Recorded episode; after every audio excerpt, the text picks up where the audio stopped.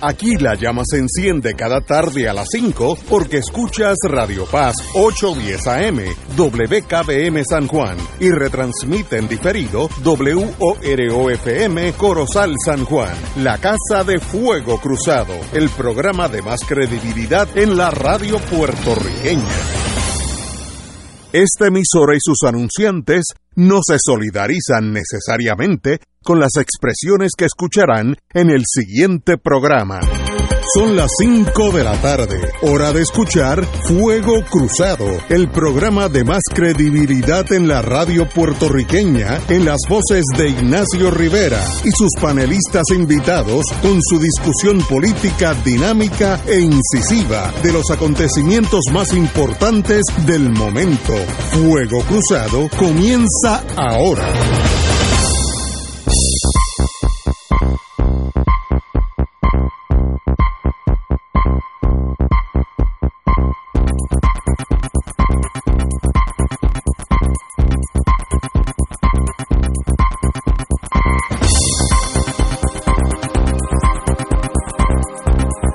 Muy buenas tardes amigos y amigas de Fuego Cruzado. Hoy empezamos un programa como siempre los lunes. Hoy tenemos sustituyendo, que no se puede sustituir, a Chiri Martín, el compañero Juan Dalmao. Hola Juan. Saludos Ignacio, un placer estar contigo, estar de vuelta en Fuego Cruzado, con Paco como siempre, un placer. Eh, bueno, listo para conversar un buen rato de las cosas que están ocurriendo.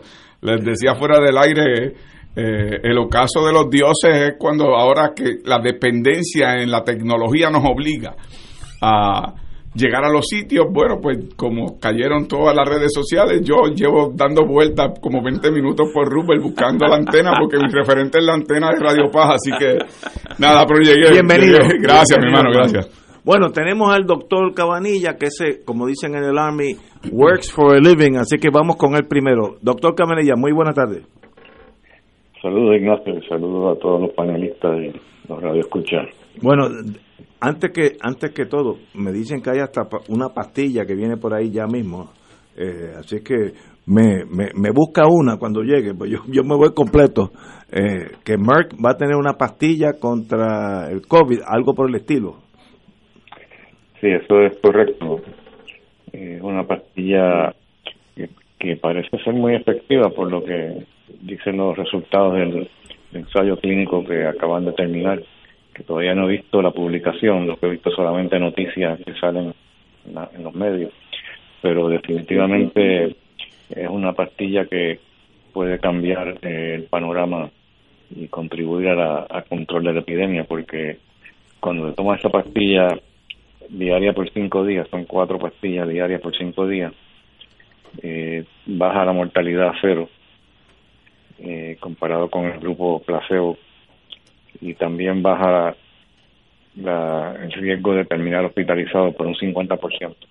Pero que es una, según, la, según la jurisprudencia de la televisión, que fue lo que yo vi, esa pastilla es para cuando tú ya tienes COVID, ¿no? Bueno, probablemente la aprobación del FBA, del FBA, eh, probablemente sí va a ser para, para eso, porque el estudio, de esa forma que fue que lo hicieron, ¿no? Cuando ya tenían la enfermedad. Pero estoy seguro que el próximo paso va a ser usarlo para las personas que han estado en contacto con personas que están infectadas, eh, para tratar de evitar que, que se contaminen, que se contagien con, con esas personas. Yo creo que ese va a ser el papel más importante, eh, porque cada persona eh, infectada, pues cuando entra en contacto con otras personas, pues obviamente hay un riesgo grande de que esas personas se infecten. Y cuando se cuando toman la, la medicina esta, seguramente, estoy especulando, pero seguramente va a evitar que se contagien las otras personas. Es como, como el Tamiflu, es la medicina que se usa para la influenza, que tiene esa capacidad también, no solo de, de mejorar de la infección, sino también de proteger a las demás personas que no se infectan. Wow, excelente. Bueno, dígame el panorama de, de la pandemia y nosotros, o el mundo. el panorama en Puerto Rico es que la tasa de positividad sigue bajando. Está en 3.2%, la semana pasada estaba en 3.49%. Así que en ese sentido, pues seguimos mejorando. eh, pero debo destacar que la tasa de positividad ha bajado en todos los grupos, eh, pero en el que menos ha bajado ha sido en el grupo de, de edad de 75 años o más. Se ha mantenido por encima del 50% en ese grupo de edad, mientras que los demás grupos de edad están en tres o menos. Eh, o sea que hay algo que está pasando en, los pacientes sobre 75 años, que aparentemente eh, yo creo que no se están vacunando. No es que no se estén vacunando, pero se están vacunando menos que los los otros grupos. Pero lo curioso es que aún en grupos de edad eh, en que no se está usando la vacuna, ha ido bajando la tasa de positividad. Yo me imagino que es porque los adultos son la fuente de contaminación de esos niños y al los adultos vacunarse, pues, entonces los niños se están infectando menos. Pero aparentemente en el grupo de 75 o más hay algunos que no se, o hay muchos que parece que no se están vacunando. Es la única explicación que yo tengo. Así que yo sé que hay muchos pacientes que, me han comentado, eh, pacientes míos que me han comentado que no se han vacunado porque están muy viejos eh, o tienen muchas enfermedades además de además de la vejez eh, lo cual es un error porque esos son los que más rápido debieran vacunarse ya yo lo he mencionado anteriormente que esos pacientes por el 75 no importa si tienen otras enfermedades deben vacunarse de hecho se deben vacunar lo más rápido posible porque sabemos que si un paciente de 75 años con problemas eh, digamos cardíacos o pulmonares se llegan a infectar con, con COVID, eh, las probabilidades de que se muera son bien altas.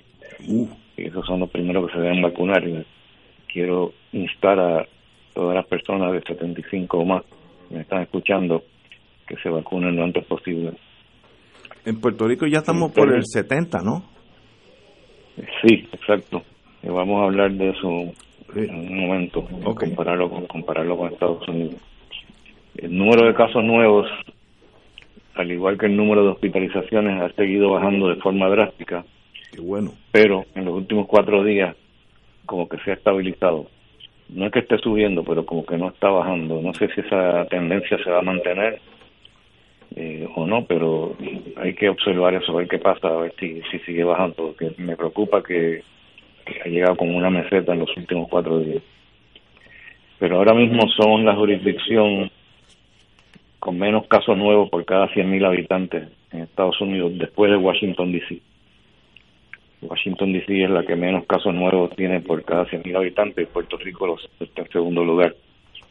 Por otro lado, los, peores estados en términos de casos nuevos son Florida, Texas y Ohio.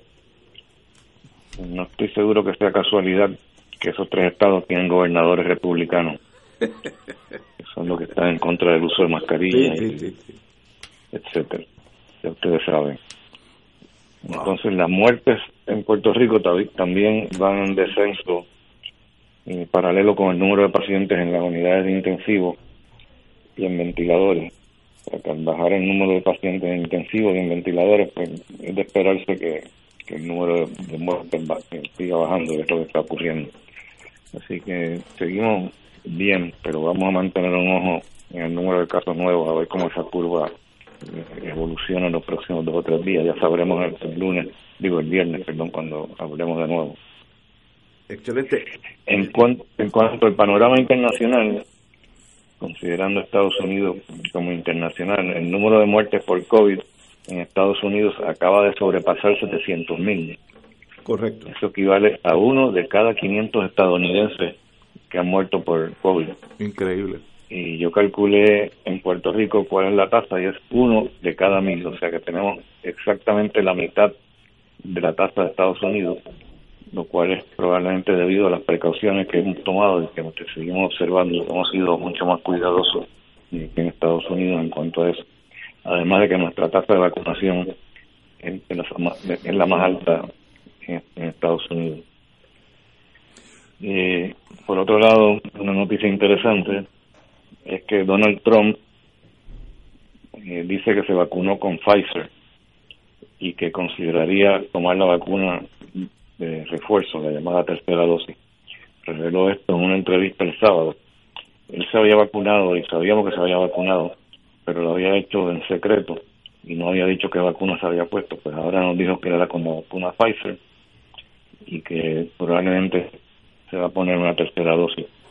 Así que por lo menos eh, Trump ha hecho algo positivo.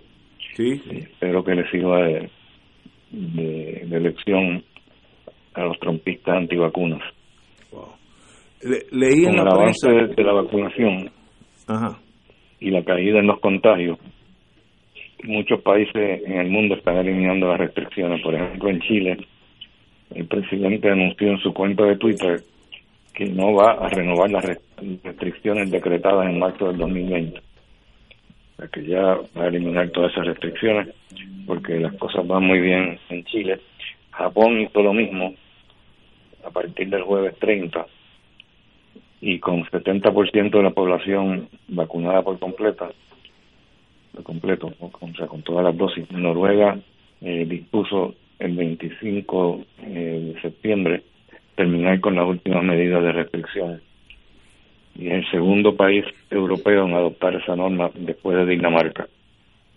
O que ya vemos eh, que algunos eh, países eh, donde ha mejorado la situación pues han empezado ya a eliminar las restricciones. Vamos a ver qué pasa ahora si se mantiene se mantiene la, tasa de pacientes nuevos con COVID baja debido a la vacunación o si eliminar esas restricciones a lo mejor se dispara de nuevo.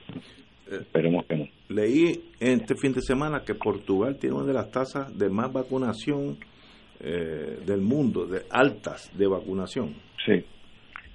Sí, Portugal pasó de una tasa bajísima de vacunación que estaba causando unos problemas horribles y, el, el, turismo se le había caído y se lo tomaron en serio y ahora mismo están bastante por encima del 80% de vacunación. Wow. Eh, un avance increíble.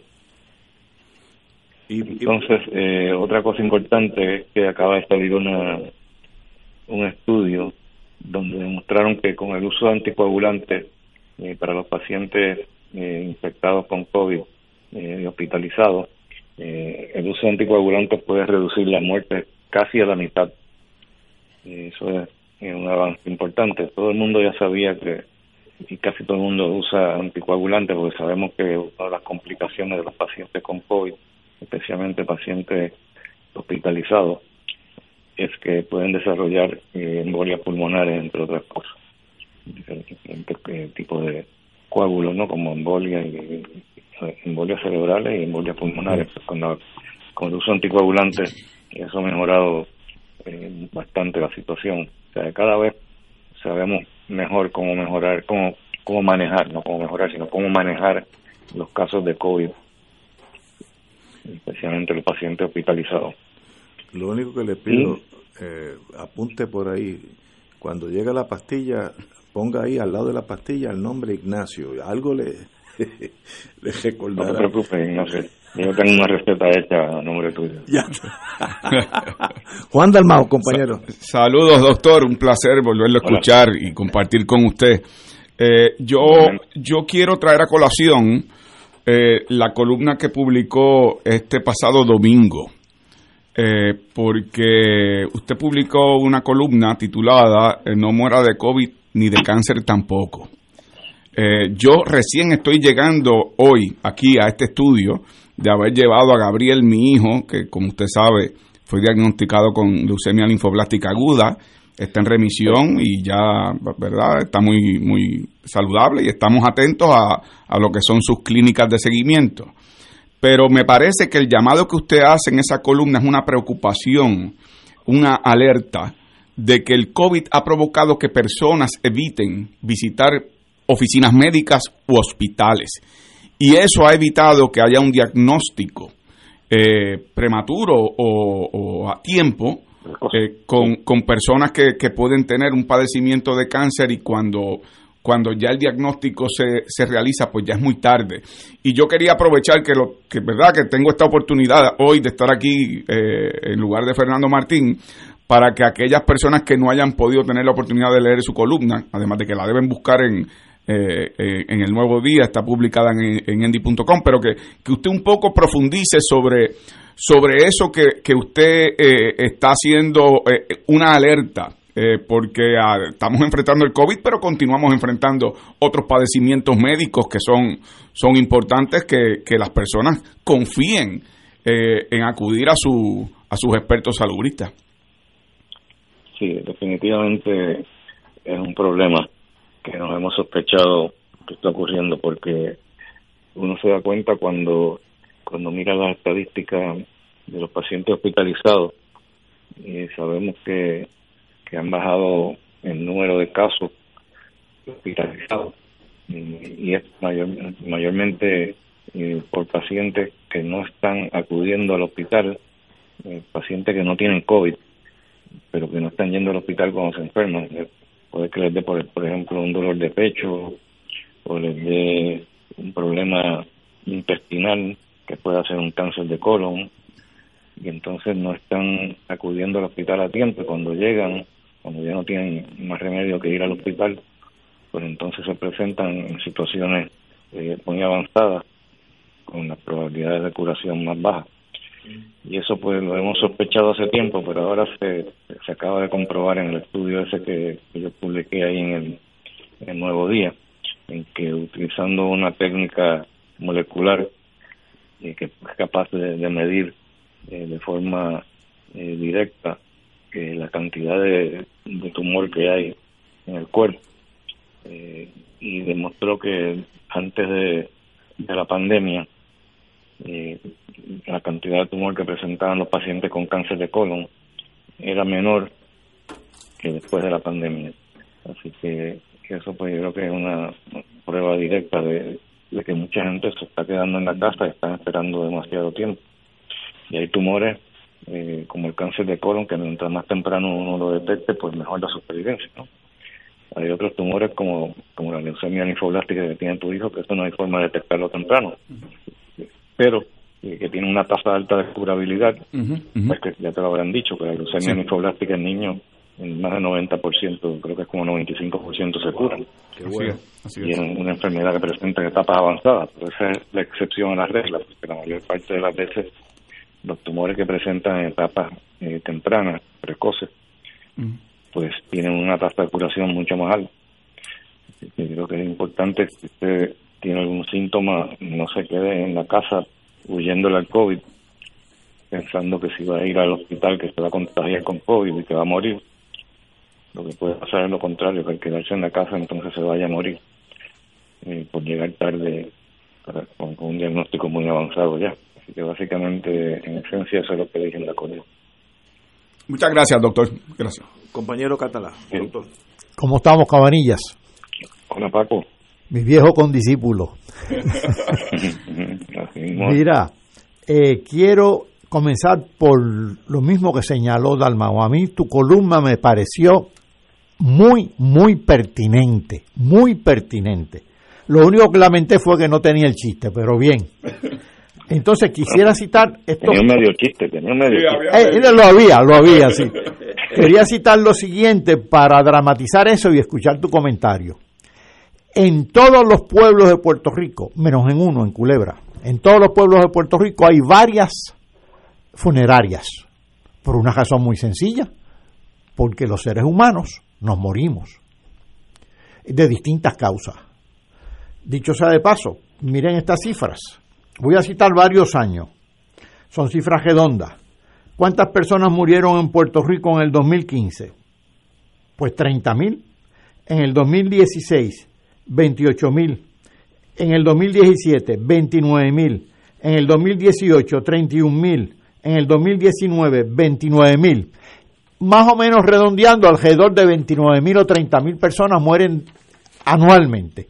Si tú divides eso entre 365, eso quiere decir que mueren diariamente en promedio, claro está, 80 personas alrededor, a veces 79, 78, 82, alrededor de 80.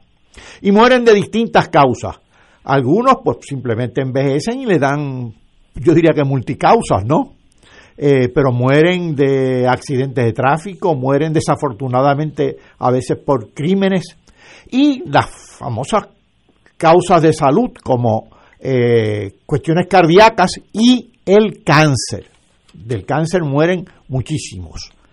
Y como hemos recalcado tanto el COVID, incluyendo este programa, eh, a veces tenemos la, impresión de que la única enfermedad que existe es el COVID. Por ejemplo, en estos días pues murió uno de COVID, el otro día cuatro o cinco, pero ¿y, los otros 75 de qué murieron? Pues de todas estas causas, entre ellas, que tú eres especialista en eso, eh, pues el cáncer. Pero esa multicausalidad de la muerte, pues hay que recalcarla porque de no, eh, primero que tenemos una visión de la realidad distorsionada y segundo, que sucede lo que tú estás puntualizando en la columna, nos descuidamos con relación a algunas causas de muerte. Quisiera tu, tu comentario. Bueno, creo que tu análisis es excelente, típico de un economista, ¿no? Que tiene sus números claros en la cabeza y los ha expresado muy bien, así que yo creo que mejor que eso no lo puedo no lo puedo expresar, yo creo que tiene toda la razón. La gente se olvida que realmente el COVID no es la única causa de muerte. Y ahora mismo pues siguen muriendo mucho más gente de otras causas que no son COVID. Y eso pues no podemos ignorarlo y tenemos que estar pendientes de, cuidarnos de cosas cosas de que no vayas a morir de otra cosa que, o sea que no vayas a morir de COVID pero que vayas a morir de otra otra causa por estar este, teniendo miedo acudir a un, hospital o a una oficina médica. Interesantísimo. Pues doctor, como siempre, un privilegio. Muchas gracias por su atención, por su aportación a Fuego Cruzado, que es esencial. Eh, y sabe que lo esperamos el viernes con, esperemos, mejores noticias. Esperemos que sí, vamos a ver si, si la meseta está en la curva de casos nuevos. Eh, deja de ser meseta y se convierte en una realidad de, que, que vaya Excelente. vaya eh, siguiendo el descenso de esa curva. Y, y una pregunta que me hacen, que, si el auxilio mutuo continúa vacunando contra el COVID. Sí. Muy bien. Seguimos. Muy bien, muy bien. Pues se comunican a los amigos que me mandaron el mensaje con el cuadro de auxilio mutuo y ahí lo ponen en contacto. Muchas gracias, doctor. Siempre a Señores, tenemos que ir a una pausa, son las 5 y 20. Fuego Cruzado está contigo en todo Puerto Rico. Hola mis amigos, les habla Pepe Sánchez para decirles que pueden llamarme al 939-248-0338. Todos los que estén interesados en mi último CD, Pepe Sánchez, lo más reciente, con música variada, cultural, social y de afirmación boricua. Y a la vez el plan de gira familiar, cultural y humanitaria a Cuba para fines de noviembre. 939-248-0338. 939-248-0338. La misma lo tiene todo, la misma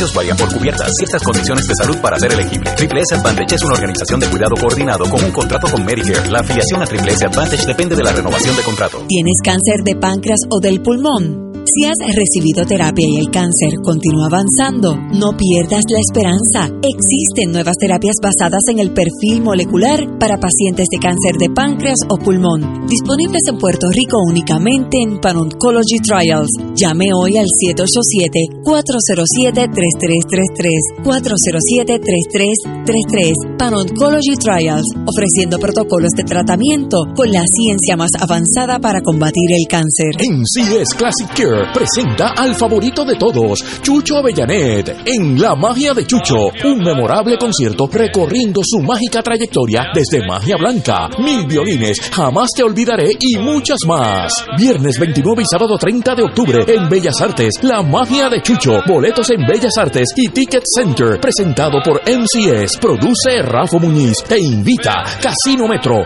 Oro 92.5 y GFR Media. Y ahora continúa Fuego Cruzado.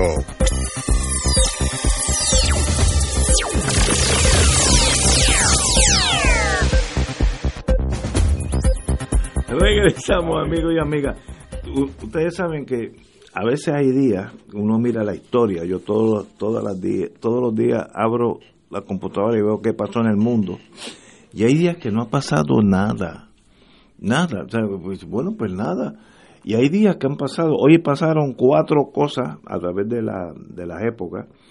1883 se inaugura el Orient Express, que era un tren de primera clase que iba de París a Estambul, Estambul a París, pasaba por Hungría, Alemania, etcétera, etcétera. Y se han hecho innumerables novelas, películas de es The Orient Express. Eh, fue hoy en el 1883. Segundo, Italia invade 1935 Etiopía, eh, empezando lo que fue una masacre de Italo Italo-Ethiopian War, eh, la guerra italo-etíope, es terrible. 57, eso Paco y yo lo vivimos perfectamente. La, la Unión Soviética le dice al mundo que tenía un satélite Sputnik 1, el, el, primer satélite artificial que daba elliptical orbit, que daba una órbita elíptica a través de la Tierra. Eso jamaqueó el mundo porque era imposible que nadie en aquella Guerra Fría estuviera más adelantado que Estados Unidos en todo, ¿no? Desde bolite hoyo hasta bombas de hidrógeno y de momento sale Rusia y dice, ya yo tengo un satélite. No es que lo voy a tener, es que ya lo tengo en órbita. Eso, eh, aquellos que vivimos aquellos años, fue una cosa eh, impactante en el mundo entero y propulsa a Rusia como un competidor a nivel mundial en, en todo lo otro, ¿no? Y entonces la última, hoy fue, la, se reunifica Alemania del Este y del Oeste. Se levanta la bandera en el Brand- Brandenburg Gate por primera vez desde el, fin de la Segunda Guerra. Así que hoy, hoy estamos llenos de noticias importantes. Yo, yo me quedé en el Orient Express, en las películas esas de, de misterio y mujeres, porque era un, no, no, no, era un tren para los pobres, era un tren de, pa- que iban lleno de, de la realeza de, de- de Francia, de Alemania, Hungría y Turquía, etcétera, etcétera. Eh, eso Las novelas de Agatha, Agatha Agatha- Christie. sí, sí, sí, sí. Yo lo que conozco es la novela de horror del tren urbano en Puerto Rico, que es otro tren, porque No ese no tiene expreso. conexión con el sistema público de transportación para otros lugares donde uno quiera moverse. O sea, salvo que vaya a ir a un concierto al Choliseo, vaya a ir a un juego de pelota en Bayamón, o vaya, o sea, pero, pero es una historia de horror, de horror. Ni sale de París ni llega a Estambul. No, llega no, no, no, no, no. Eh, es terrible, es terrible. Digo, un sistema de transportación que tiene un potencial enorme. Lo que pasa es que, pues sabemos la historia de, de, de cómo el problema de planificación en Puerto Rico. Podría servir para una película estilo La Cuarta Dimensión. Un tren que sale de ningún sitio y llega a ningún sitio. de Alfred Hitchcock. Ahora, déjame decir algo, Ignacio, Sí, por sobre el tema, porque yo eh, mencionaste un tema interesante. Esa época que yo no, no la viví, pero he leído, de esa competencia espacial entre Sí, Estados. Unidos y, y la Unión Soviética en los momentos de la Guerra Fría. Eh, fue no solamente el Sputnik, fue también cuando lanzaron a la perra laica y fue también el primer astronauta que fue al espacio y después entonces los Estados Unidos los primeros que aterrizan en, en la Luna. Eh, y sin embargo, hoy día ese es un tema que está privatizado. Ahora vemos cómo eh, Jeff Bezos eh, pagó eh, por una empresa durante 10 años para tener un vuelo hacia el espacio privatizado.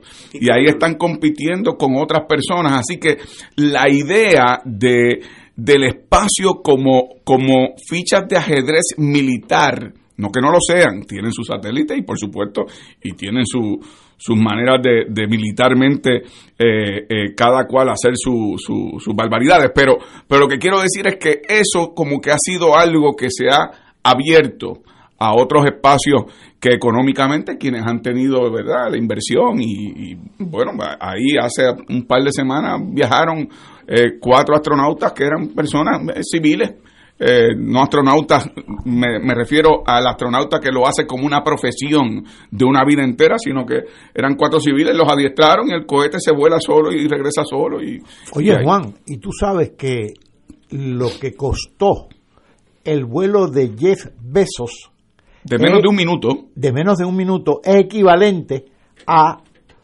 dos millones de vacunas del es. COVID. así es. Dos millones de vacunas. Así Así, es. que eso te da una idea de lo trastocadas que están las prioridades en este mundo. Así es.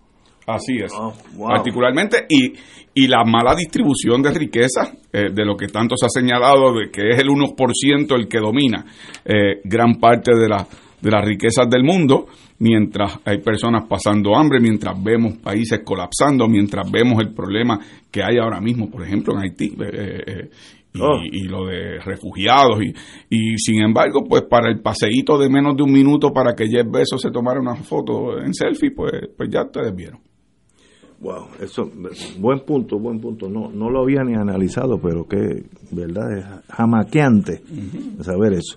Bueno, buenas noticias. Siempre uno pedir perdón cuando uno mete la pata es bienvenido. Estados Unidos le pide disculpas a Haití.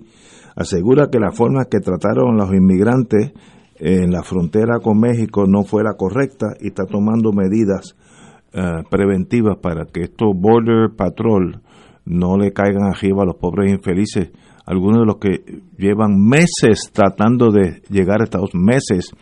Yo vi un en el periódico que alguien con su hija chiquita de, de Haití fue a Brasil, y eso no es gratis. Brasil, Uruguay, Argentina, Chile, Perú, Ecuador, Panamá, México, y llegó a la frontera. Eso toma meses y le caen a, a algo que no, de verdad se hace difícil comprender. Eh, y yo me pregunto, no quiero ser cínico, si esos que hubieran llegado a la frontera fueron de Noruega, de Göteborg, al norte de Oslo, hubieran recibido el mismo trato. Me pregunto así como cosas pasajeras, compañero. digo mi respuesta es no. Mi respuesta es no. Déjame déjame explicar por qué ese no.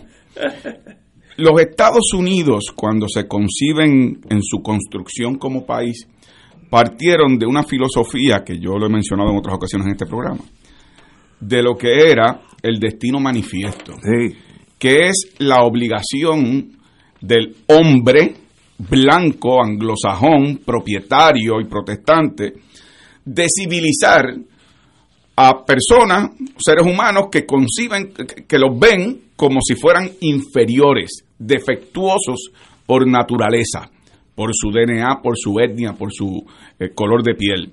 Y así se justificó la expansión de los Estados Unidos hacia el oeste, así se justificó la ordenanza eh, de- del eh, noroeste de los Estados Unidos, lo que fue eh, el, el exterminio de los nativos americanos, la explotación racial con los africanos eh, que se traían como esclavos. Y esa filosofía ha prevalecido luego con la doctrina Monroe, la expandieron hacia el Caribe, la expandieron hacia la América Latina, la idea de que el mar Caribe iba a ser un mar americano. Y por lo tanto, esas imágenes son más impactantes hoy día porque con la tecnología hay más acceso a ver esas crueldades.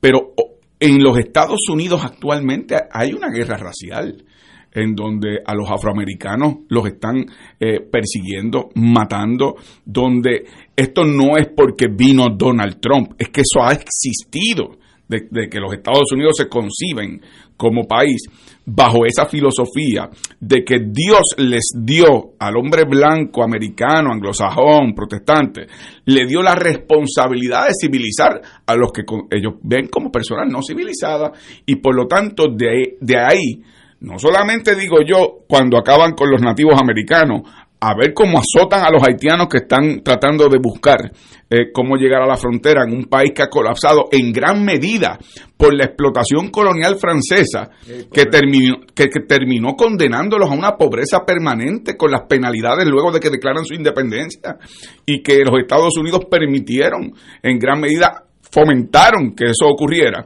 Bueno, pues, pues se dan estas dinámicas y lo que vemos, eh, como tú señalas, Ignacio, es algo realmente eh, cruel en términos humanos. Eh, es eh, oficiales del Board del Patrol que, que, que además, yo no sé si tú te fijaste bien en la foto, yo, yo no sé si tú has corrido caballo, yo corría caballo antes cuando era más pequeño porque mi abuelo me llevaba. Yo nunca había visto unas bridas tan largas. sí, que a mí no me vengan con cuentos. Esas bridas son látigos. Seguro. Sí, no, no, Están decía, hechas no, es que son las bridas. Yo, yo nunca había visto unas bridas No, no, tan largas. O sea, eh, es- esos caballos en el hipódromo no corren. Eso es para azotar a personas que, ¿verdad? Eh, eh, eh, y que es un trato eh, inhumano y es un trato, eh, básicamente, hace bien Estados Unidos en, en las Pedir disculpas que hace, pero muy poco, muy leve y porque además los cogieron con la mano en la cajita de galletas. Porque si no llegan a salir las fotos y no le dan la vuelta al mundo, no quedaba retratado que en efecto en los Estados Unidos existe como parte de una cosa institucional, yo no digo el pueblo americano en términos generales, no voy a generalizar, pero institucionalmente una actitud de que para ellos hay seres humanos que son menos seres humanos y por lo tanto los tratan como tales, como animales. Oye, sí, pero si fuera por pedir excusas, Haití merece excusas desde el día uno, desde que se independizó. La es. primera que debe pedir excusas es Francia. Francia, es Porque le, forma. le exigió reparaciones Mm. cuando era al revés. Al revés. Y además Estados Unidos invadió Haití más de una vez. Así es. Ocupaba las aduanas para recaudar las contribuciones, porque entonces el grueso de las contribuciones era prove- provenía de las aduanas, de la, del cobro de las importaciones. Y lo hacía para solventar deudas. Y realmente empobrecían ese país. El, el desarrollo de Haití ha estado impedido por las grandes potencias del mundo, por las potencias coloniales o imperiales desde el día uno. Y por eso sí que se debe pedir excusas. Eso es mucho más grave, más grave que lo que ha pasado en, en- en la frontera. frontera. Pero ciertamente, eh, yo creo que esta, este flujo migratorio se traduce en una especie de reclamo de, eh, de reivindicación. Tanto lo que está pasando en Europa como lo que está pasando en Estados Unidos.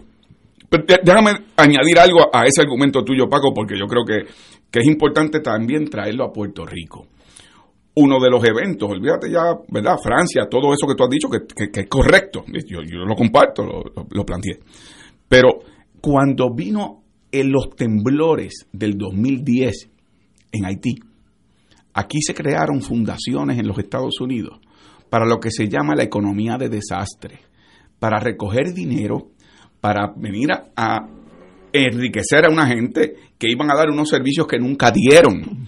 Y eso, cuando digo que lo traigo al patio, es porque nos pasó a nosotros aquí con María. Nos pasó aquí con los temblores. Aquí hay buitres que revolotean sobre países o jurisdicciones que sufren calamidades, tragedias, y que ven la oportunidad de que en la solidaridad que puede haber de otros países, otros gobiernos y otras personas o otros entes privados, la oportunidad de un lucro desmedido a base del sufrimiento, la tragedia, la muerte de aquellos que sufrieron la calamidad. Así que estamos hablando, como tú señalas, desde el día uno, desde Francia hasta los otros días y hoy día lo vemos y la consecuencia es lo que tú dices. Es el impedimento de un país poder pararse sobre sus propios pies porque ha sido un país que además de azotado por el colonialismo, azotado por la pobreza, azotado por el prejuicio racial.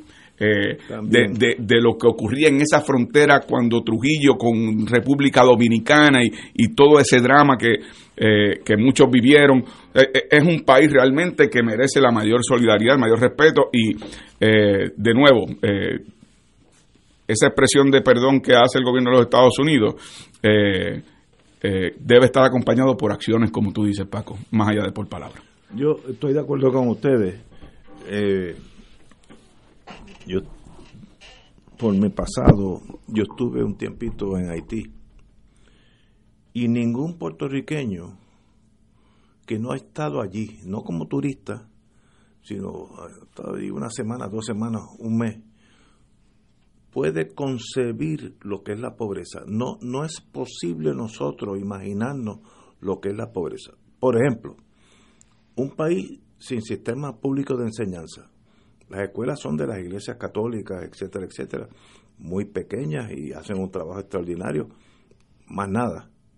Electricidad, la planta nuestra de palo seco produce como cinco veces lo que produce todo Haití.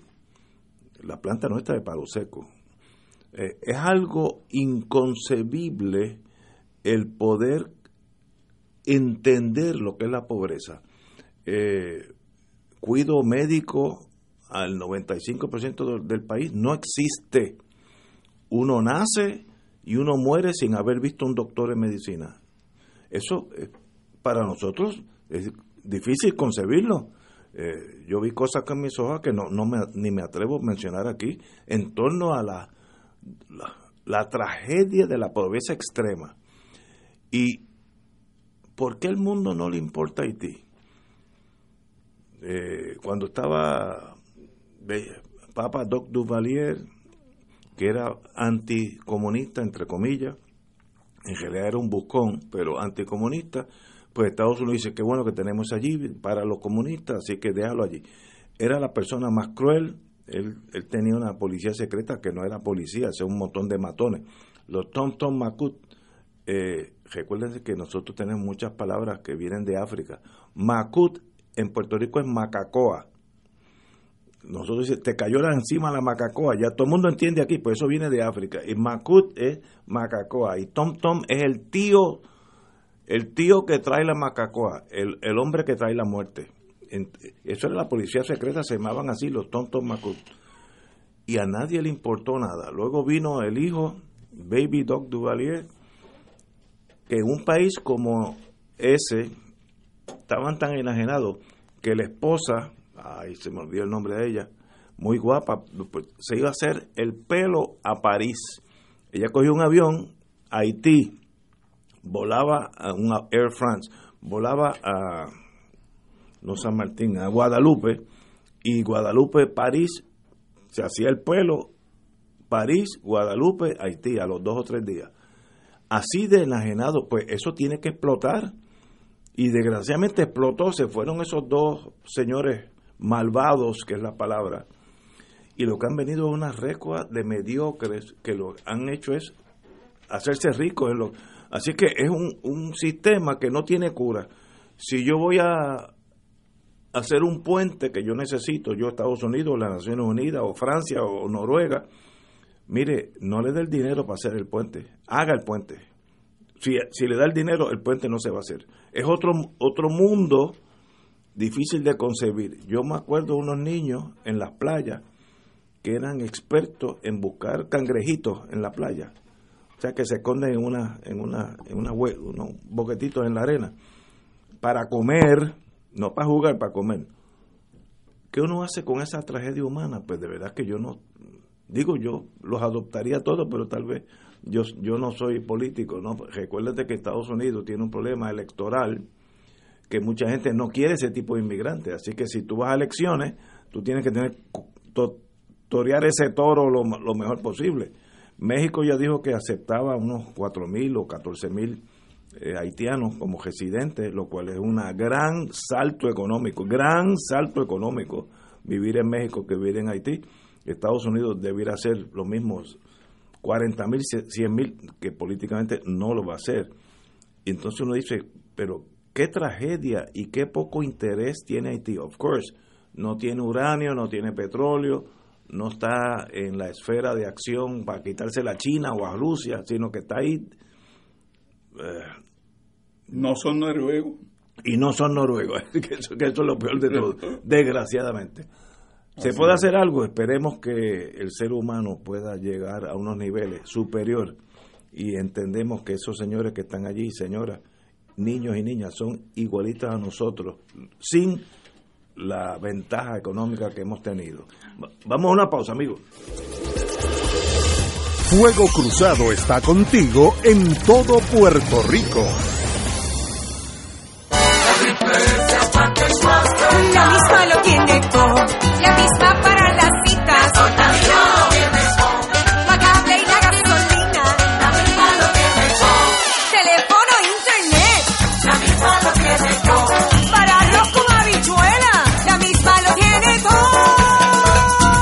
Beneficios varían por cubiertas. Ciertas condiciones de salud para ser elegible. Triple S Advantage es una organización de cuidado coordinado con un contrato con Medicare. La afiliación a Triple S Advantage depende de la renovación de contrato.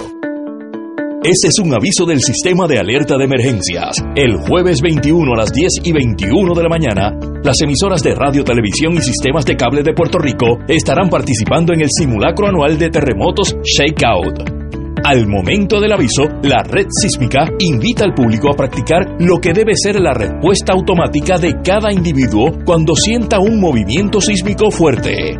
Agacharse, cubrirse bajo una superficie resistente y sujetarse hasta que pase el temblor. Recuerde, el jueves 21 de octubre a las 10 y 21 de la mañana, el simulacro anual de terremotos Shakeout. Practique el ejercicio donde quiera que se encuentre. 2.6 millones de autos en Puerto Rico. Algunos de ellos con desperfectos. Autocontrol. Tu carro. Tu mundo. Tu mundo. Tu mundo. Ahora, de 12 del mediodía a 3 de la tarde. Por Radio Paz 810 AM y Radio Paz 810.com.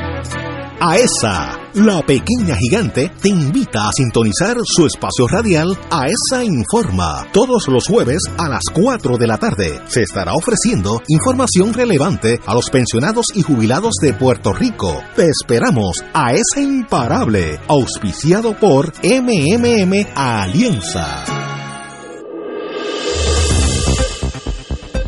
Y ahora continúa Fuego Cruzado. Regresamos, amigos, amigos. Bueno, vamos al plano. in- Bueno, Juan Dalmau le diría internacional, yo le diría nacional. vamos a Washington. Biden, presidente Biden, reconoce frustración. Eh, se suponía que las dos principales leyes de la agenda del presidente fueran aprobadas de manera simultánea, pero enfrentan problemas enco- encontrando los votos que necesitan, algunos de ellos dentro del Partido Demócrata. El presidente John Biden reconoció que se siente frustrado por las tensiones dentro de su Partido Demócrata, pero consideró que eso es parte de gobernar y aseguró que peleará hasta el final para aprobar su agenda económica en el Congreso. Todo el mundo está frustrado, eso es parte de gobernar. Estoy frustrado. Compañero economista, usted que sabe de esas cosas. Bueno, realmente eh, tiene que estar frustrado el presidente Biden porque Estados Unidos está presidiendo sobre un país particularmente dividido.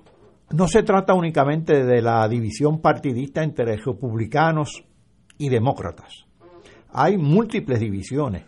La división racial, la división eh, que, suscita el problema de los migrantes, la, la división que ha acentuado esa variable que se llama Donald Trump. Y ahora se dramatiza también la división entre los propios demócratas, entre los que denominan moderados, muy parecidos a los republicanos, y los que denominan progresistas. En este momento hay dos proyectos eh, ante el Congreso de Estados Unidos. Uno es el famoso proyecto de infraestructura del que ha venido hablando Biden por muchos años, o más bien por muchos meses, que es un proyecto de, para revitalizar la infraestructura de Estados Unidos que ha estado muy descuidada por décadas. Eso lo decía hasta Donald Trump, imagínense. Ese proyecto es de 1.2 trillones en la acepción anglosajona. El otro proyecto es un proyecto que le llaman el proyecto de, de reconciliación, de reconciliation, que es un, realmente un dispositivo legislativo para poder aprobarlo con 50 más 1 en el, en el Senado, porque de no requerirían 60 votos. Ese proyecto tiene todas las medidas sociales del Partido Demócrata que son las que impulsan los progresistas. y equivale a 3.5 trillones de dólares. En este momento los progresistas dicen, bueno, estamos dispuestos a aprobar el de la infraestructura, pero ustedes tienen que aprobar de los 3.5 porque los moderados quieren bajar ese 3.5 trillones, algunos lo quieren bajar a un trillón, otros a dos trillones. Así que hay división, congelación a esas prioridades. Dicho sea de paso, ahora mismo Estados Unidos está funcionando con un presupuesto interino. El año fiscal terminó el 30 de septiembre, hace unos días. Así que estamos en un nuevo año fiscal allá en Estados Unidos. Comenzó el primero de octubre. Y el presupuesto es interino porque no son. Eso ha sucedido en muchísimas ocasiones durante muchos años. No se ponen de acuerdo y aprueban una especie de, presupuesto interino que eh, dura en este momento hasta el 3 de diciembre. Y terminarán, terminarán aprobando algo. Pero hay otra discusión con lo del COVID y con otras cosas la deuda en Estados Unidos se ha disparado.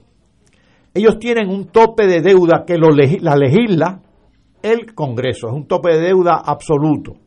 En estos momentos el tope de la deuda de Estados Unidos es de 28.5 trillones de dólares. 28 trillones. 28 trillones. Eso es superior al Producto Bruto, al Producto Interno Bruto de Estados Unidos, que debe estar por los, a grosso modo, digo, este, 22, 23 trillones. Así que la deuda excede al Producto Interno Bruto. Y se está solicitando que se aumente ese tope a más de 30 trillones. Esa cifra la dio Janet Yellen, la, la que preside el Banco Central de Estados Unidos, el sistema de reserva federal. Porque de no, habría muchísimos problemas para eh, solventar las operaciones del gobierno. Alguna gente siempre dice, caramba, pero si eso está denominado en dólares todo, ¿por qué no usan la maquinita, imprimen dólares y ya está? Eso se llama monetizar la deuda.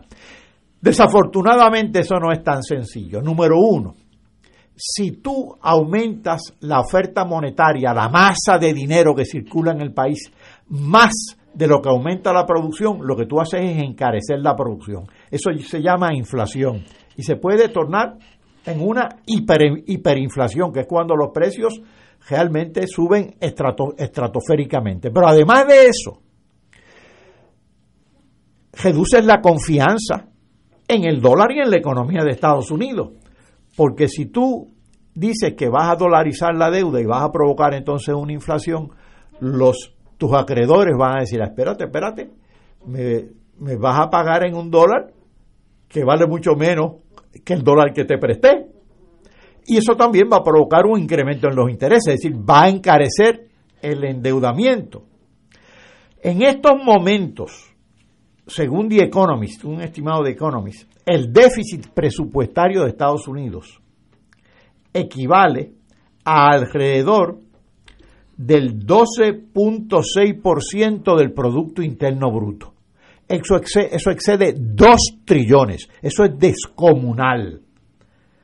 El servicio de la deuda, el pago de intereses de la deuda en estos momentos excede medio trillón de dólares anuales. Así que imagínense, esa economía está teniendo grandes dificultades. Dicho sea de paso, a mí me parece plausible el gasto que hizo la administración de Biden con relación al COVID, no por la enfermedad meramente, sino para recuperar para contragestar el efecto de los IEGES eh, en la economía. Así que eso era necesario. Pero eso no es óbice para no reconocer los muchos ajustes que tienen que realizar ahora. A esto se suma también el déficit comercial, es decir, que Estados Unidos vende más, perdón, vende menos de lo que compra, por lo tanto tiene un déficit comercial se le llama siempre el déficit gemelo, el comercial y el presupuestario, por el que se ha inflado en estos momentos, el que se ha disparado, es el del presupuesto, que es el que está provocando también todos estos proyectos, toda esta discusión con relación a los proyectos, porque ante ese déficit hay algunos republicanos y algunos demócratas que dicen, no, no, no podemos aumentar el gasto, para resolver el déficit vamos a reducir el gasto. Es decir, creen en la autoridad como la Junta de Supervisión Fiscal en Puerto Rico. Y entonces están los progresistas que ante esa austeridad, proponen, no, no, no, vamos a estimular la economía y vamos a recaudar más contribuciones. Y es la, la política que ha seguido Biden de aumentar los impuestos corporativos. Esa es la discusión que está en el plano político, en la mesa política norteamericana. En el plano político, este impas ayuda, desayuda, la gente le va a echar la culpa a los, a los republicanos o le van a echar la culpa aparte al Partido Demócrata. Eh, eh, con las elecciones que vienen ahora, el año que viene, midterm, para senadores y representantes, ¿cómo tú ves esta crisis eh, afe- afectando eh, esa elección? Mira, en estos momentos, lo que está, eh, uno de los parámetros que está rigiendo esta discusión son las elecciones de noviembre del 2022, es Sí, decir, sí, las elecciones congresionales.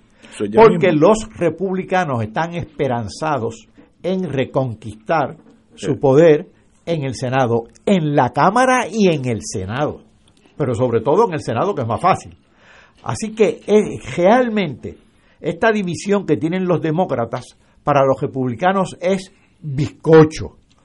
Antes que falta escasamente un año para las, la- los llamados, las, las llamadas Midterm. elecciones de midterm. Así que eh, eso está en el tejido, ahora bien, en el tejido político. Ahora bien, si logran aprobar el proyecto de infraestructura, que son 1.2 trillones, y el, y el otro proyecto de, de 3.5, ciertamente va a haber un gran impacto en la economía norteamericana y eso puede favorecer a los demócratas. Pero eh, todo está realmente, eh, en este momento sería especular, pero ciertamente el- los moderados demócratas le están haciendo el trabajo en parte al Partido Republicano. Eh, señores, para no interrumpir al compañero Dalmau, vamos a una pausa y regresamos con él. Vamos a una pausa. Fuego Cruzado está contigo en todo Puerto Rico.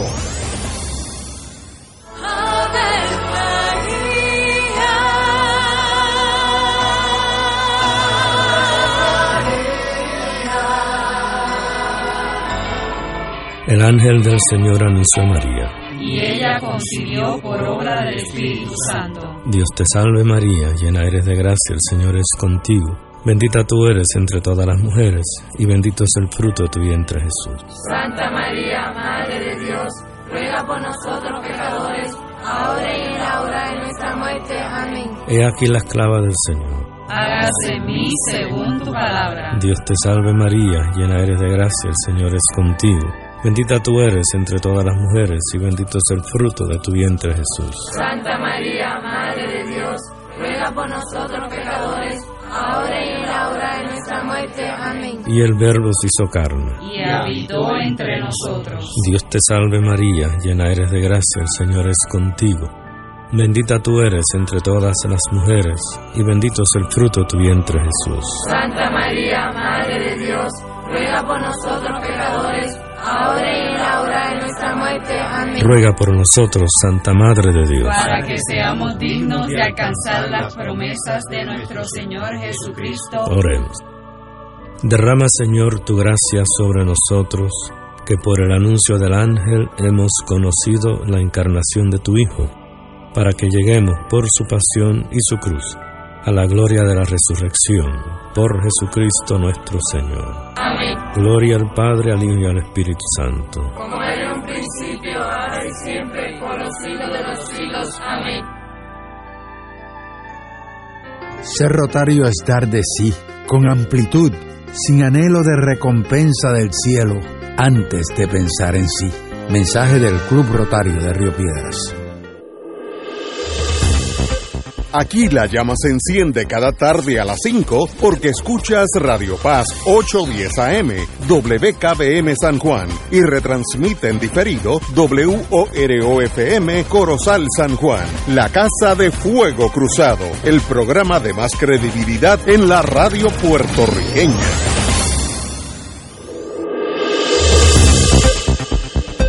Y ahora continúa Fuego Cruzado.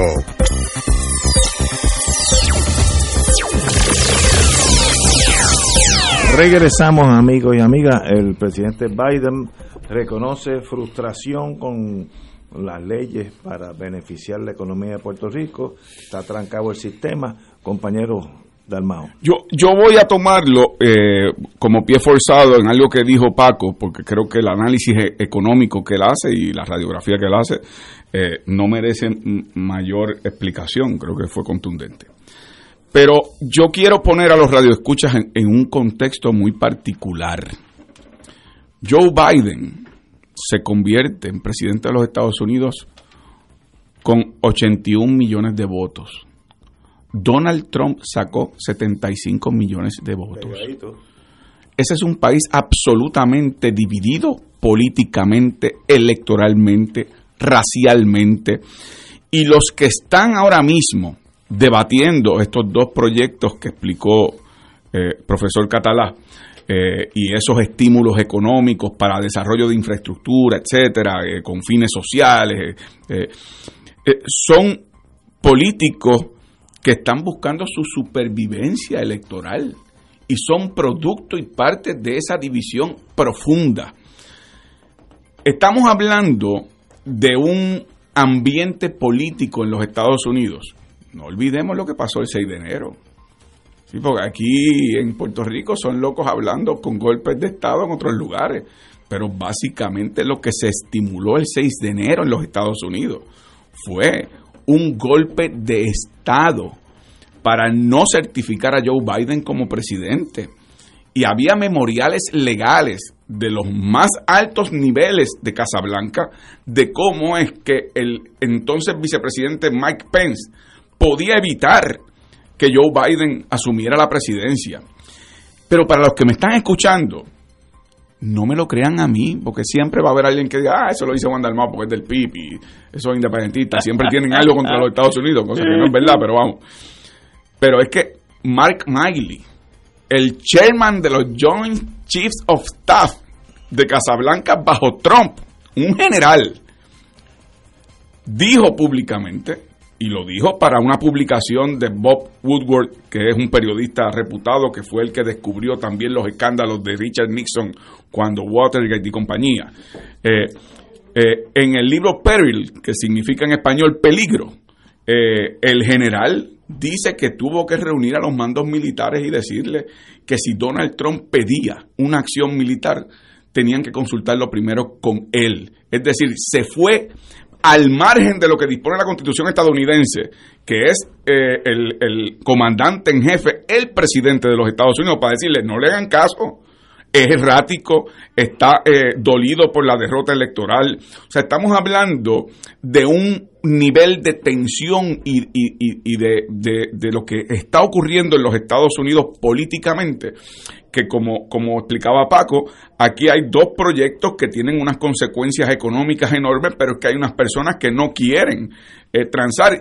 Y ahí usted escoja civiles, militares, heridos y muertos, monárquicos y republicanos. O sea, los demócratas eh, vas a encontrarte algunos moderados que están eh, eh, en la línea republicana y te vas a encontrar unos republicanos que están un poquito más cerca de los demócratas, cada cual dependiendo la composición electoral de su distrito en el caso de la Cámara de Representantes o de sus estados en el caso del Senado, que están buscando cómo es que sobreviven electoralmente en un, eh, en un sistema de esa, ese nivel de tensión político electoral, por no añadirle un detallito, que es que todavía Donald Trump, como decían por ahí antes en Puerto Rico, mientras respira, aspira.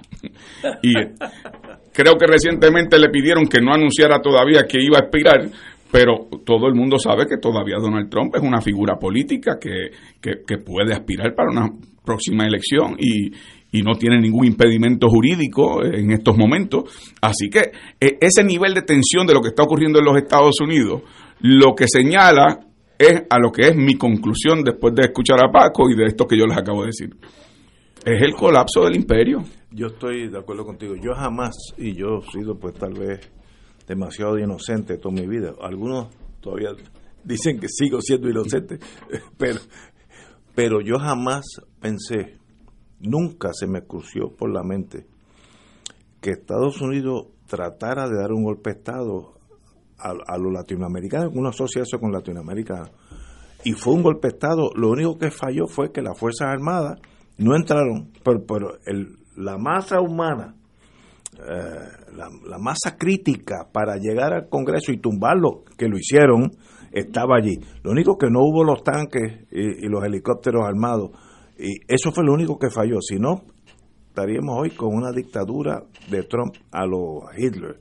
Cosa que para mí se me hace difícil comprender que eso haya pasado.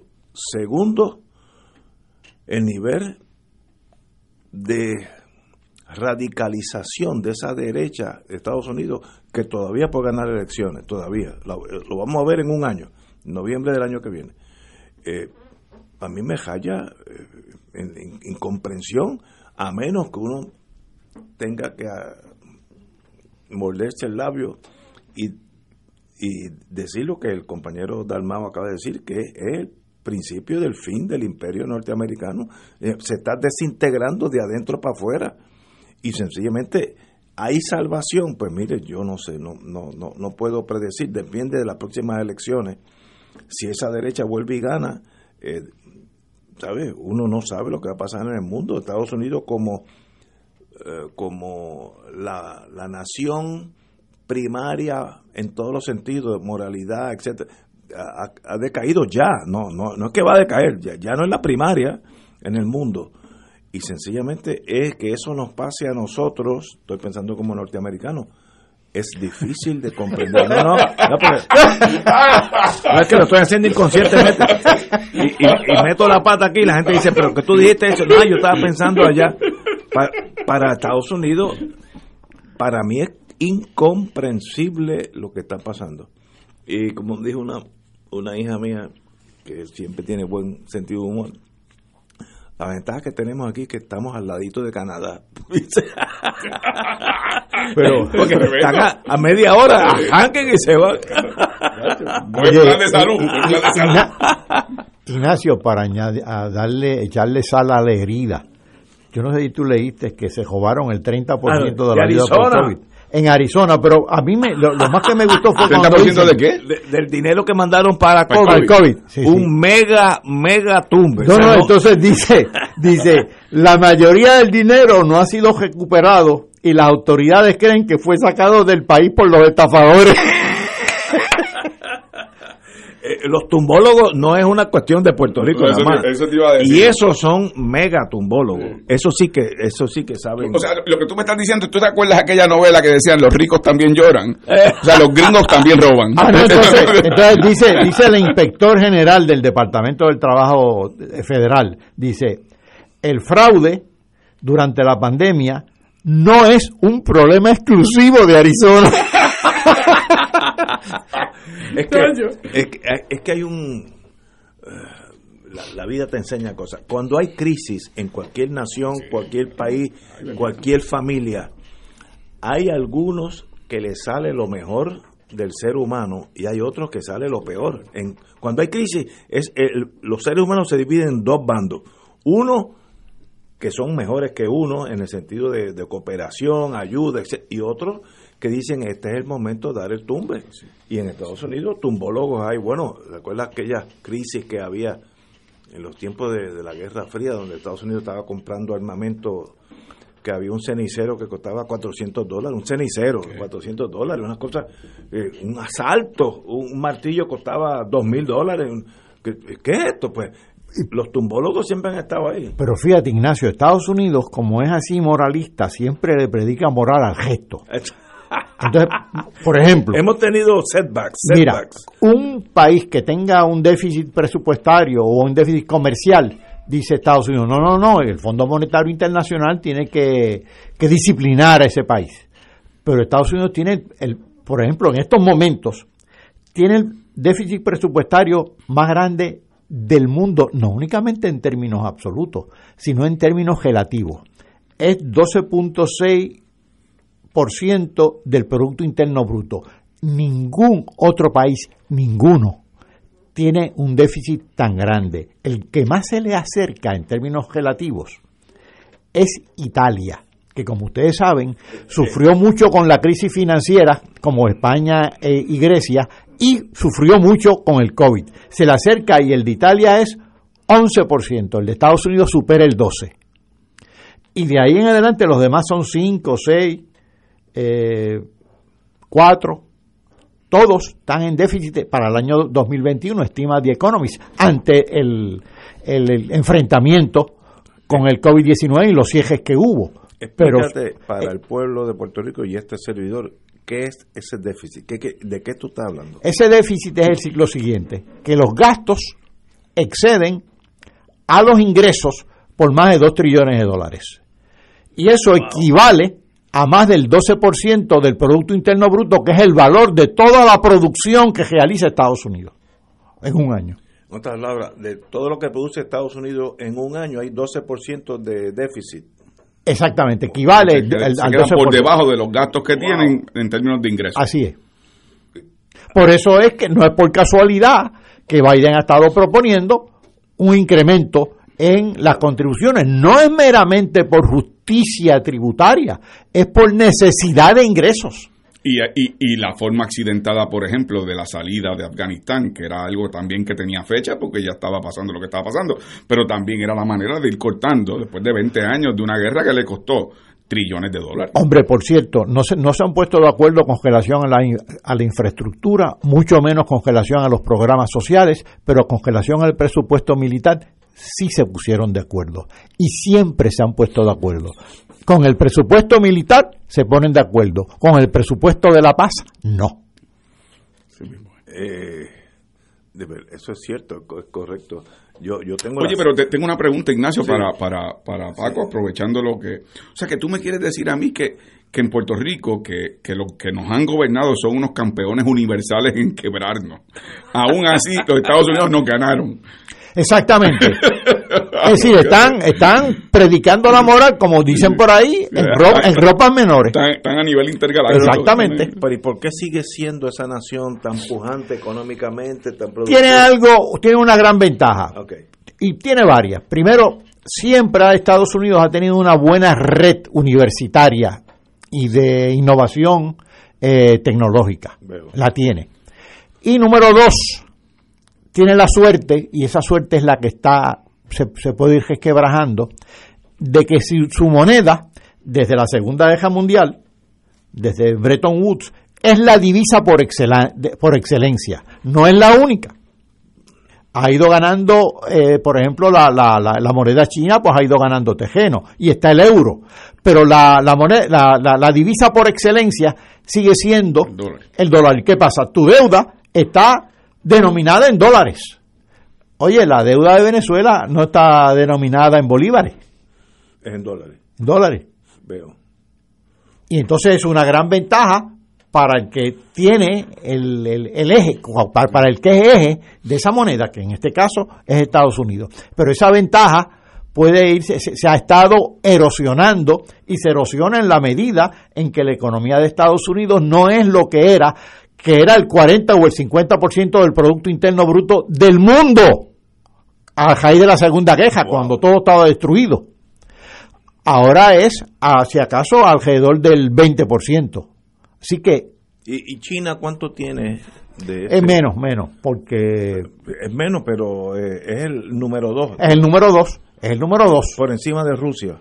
No, pues, Rusia está bajísimo, pues, ante- antes de Rusia están Japón y Alemania, Wow. en términos económicos. en el caso de China es uno de los principales acreedores de, de la deuda de Estados Unidos. Sí, sí.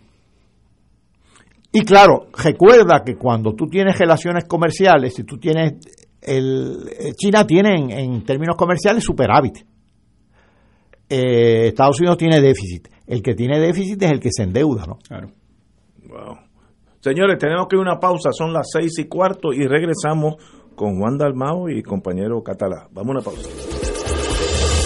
Fuego Cruzado está contigo en todo Puerto Rico. La misma lo tiene todo. La misma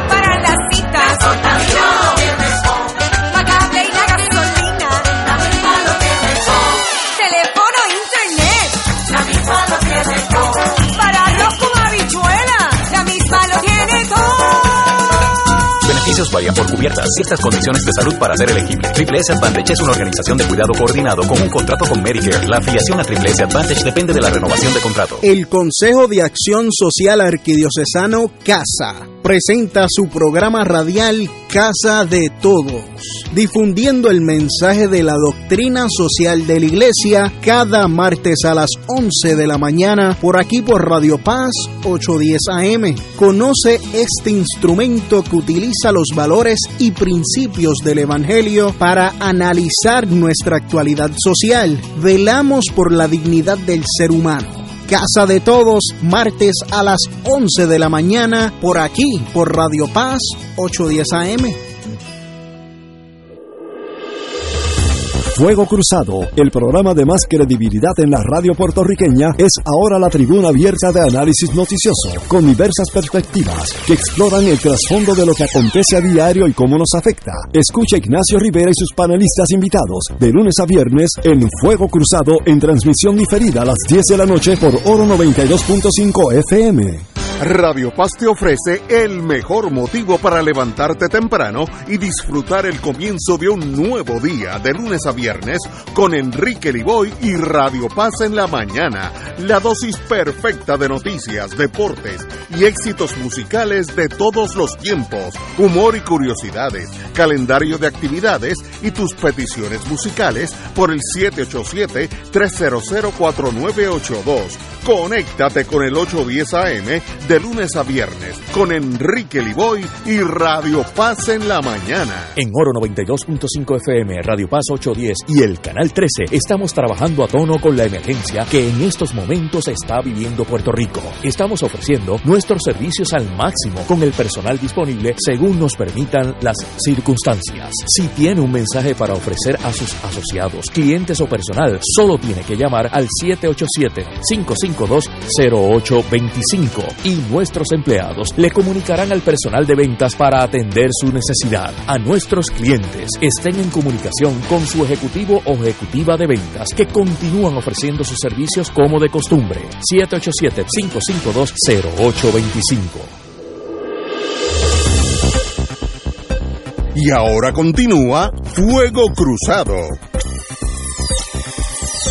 Amigos, amigos, a el ex alcalde don Enrique Questel, quien tengo el privilegio de conocer, eh, le han eh, imputado eh, influencia indebida relacionada con una reunión con el secretario de Recursos Naturales, Rafael Machargo, con la intención de adelantar una transacción relacionada, etcétera, etcétera. Hoy, el Departamento de Justicia recomendó un FEI, panel sobre el fiscal especial independiente, en torno al ex, ex alcalde de Santa Isabel, eh, por, existir causa suficiente para creer que infringió las disposiciones del artículo 292 del Código Penal sobre influencia indebida. Eh, y este señor también contra el ex en verano del 2020 con el secretario Rafael Machargo con la intención de adelantar una querella pendiente de adjudicación. Eh, eh, el secretario Emanueli también recomendó que una vez concluidos los procedimientos ante el FEI, se evalúe enviar el expediente a la Oficina de Ética Gubernamental para que examine administrativamente las actuaciones del secretario de Recursos Naturales al amparo del artículo X. Así que pues se mueve eh, la, fiscalía, estoy pensando como fiscal, se, se mueve el Departamento de Justicia en torno a un ex alcalde, Enrique Questel, de Santa Isabel, por mucho tiempo que, yo recuerdo, y el señor Machargo, que es de Recursos Naturales. Eh, compañero. Sí, déjame reaccionarte rápidamente a eso, primero, diciéndote que hay gente que lo resiste todo menos la tentación. Entonces, ya por mucho tiempo, y esto me consta, porque tanto el secretario de Asuntos Ambientales del PIB, Víctor Alvarado, como los compañeros de la zona de Santa Isabel y la zona sur, eh, como el compañero Denis Márquez, el representante Denis Márquez, han estado colaborando con la comunidad porque el exalcalde ha estado básicamente impulsando un proyecto de privatización del acceso a la playa para una entidad privada y ha sido, ¿verdad? Como ha ocurrido aquí en otras instancias, eh, el promovente principal, el hecho que surge esta noticia de último momento, como tú la has dado, Ignacio, en donde se involucra el que hubo un acercamiento indebido, el que esa reunión se llevara a cabo con el Departamento de Recursos Naturales eh, para buscar la manera de que se propiciaran unas certificaciones y unos permisos. Eh, lo, lo que demuestra es, como te dije, que la gente resiste todo menos la tentación y aquí hay personas que piensan que son a prueba de bala eh, y que nadie se va a enterar de las pocas vergüenzas que andan haciendo. Y ese sector playero, que en donde pensaban construir, es el único acceso que hay a, a playa. No habría otro por la naturaleza de la planificación tan pobre que hay en Puerto Rico y sin embargo la denuncia continua, consistente de parte de las comunidades con quienes hemos colaborado, con quienes han colaborado Denis Márquez, eh, eh, Víctor Alvarado, eh, pues ha, surgido ahora la luz pública y parece ser que se ha empezado a dar los pasos para que, para que tengan que responder quienes tienen que responder. Ahora bien, dicho eso, tampoco nos ilusionemos ese es el Departamento de Justicia que dijo que Ricardo Rosselló es domiciliado en Puerto Rico para ser cabildero de la estadidad, porque los suegros le prestan un cuarto en la casa de ellos. tampoco, no, no, no, no. Aquí el que vive de, de desilusiones es el que vive con las ilusiones. Y por lo tanto, el precio de la libertad tiene que ser la eterna vigilancia y continuar fiscalizando las comunidades organizadas y exigir que el Departamento de Justicia termine su investigación eh, y pueda y pueda llevar a término lo que tenga que llevar a término. Compañero Catalán. Bueno, uno se pregunta a veces por qué hemos dejado de degradar el ambiente en Puerto Rico, el ambiente natural, quiero decir, por qué hemos sido unos depredadores, por qué la infraestructura física como las carreteras, energía eléctrica, acueductos están tan mal. ¿Por qué la infraestructura social como educación, servicios sociales, seguridad social, las pensiones, el retiro, por qué todo eso está tan mal? Porque la superestructura política ha fallado, empezando desde los alcaldes hasta los jefes de agencia, hasta la, hasta la legislatura, hasta el gobernador, hasta la subordinación política que tenemos. Fíjense, ¿Qué ha resuelto con relación a un solo problema la Junta de Supervisión Fiscal? Se ha tornado autoreferencial, discute la deuda en términos de la deuda, pero y no tenía un capítulo sobre infraestructura. ¿Qué se hizo? Nombraron a Oscar Samot y ¿qué se hizo? Hubo unas irregularidades y ¿qué se hizo? No se ha vuelto a mencionar el título de la ley promesa que tiene que ver con infraestructura.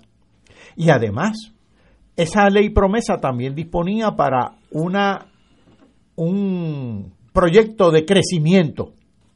De hecho, había un grupo de trabajo congresional que hicieron un informe en diciembre del 2016, hace cinco años.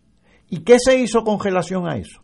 ¿Qué se ha hecho con relación a desarrollo o infraestructura que venga de la, de la, de la Junta de Supervisión Fiscal cuando lo dispone la propia ley que la creó? No me lo estoy inventando.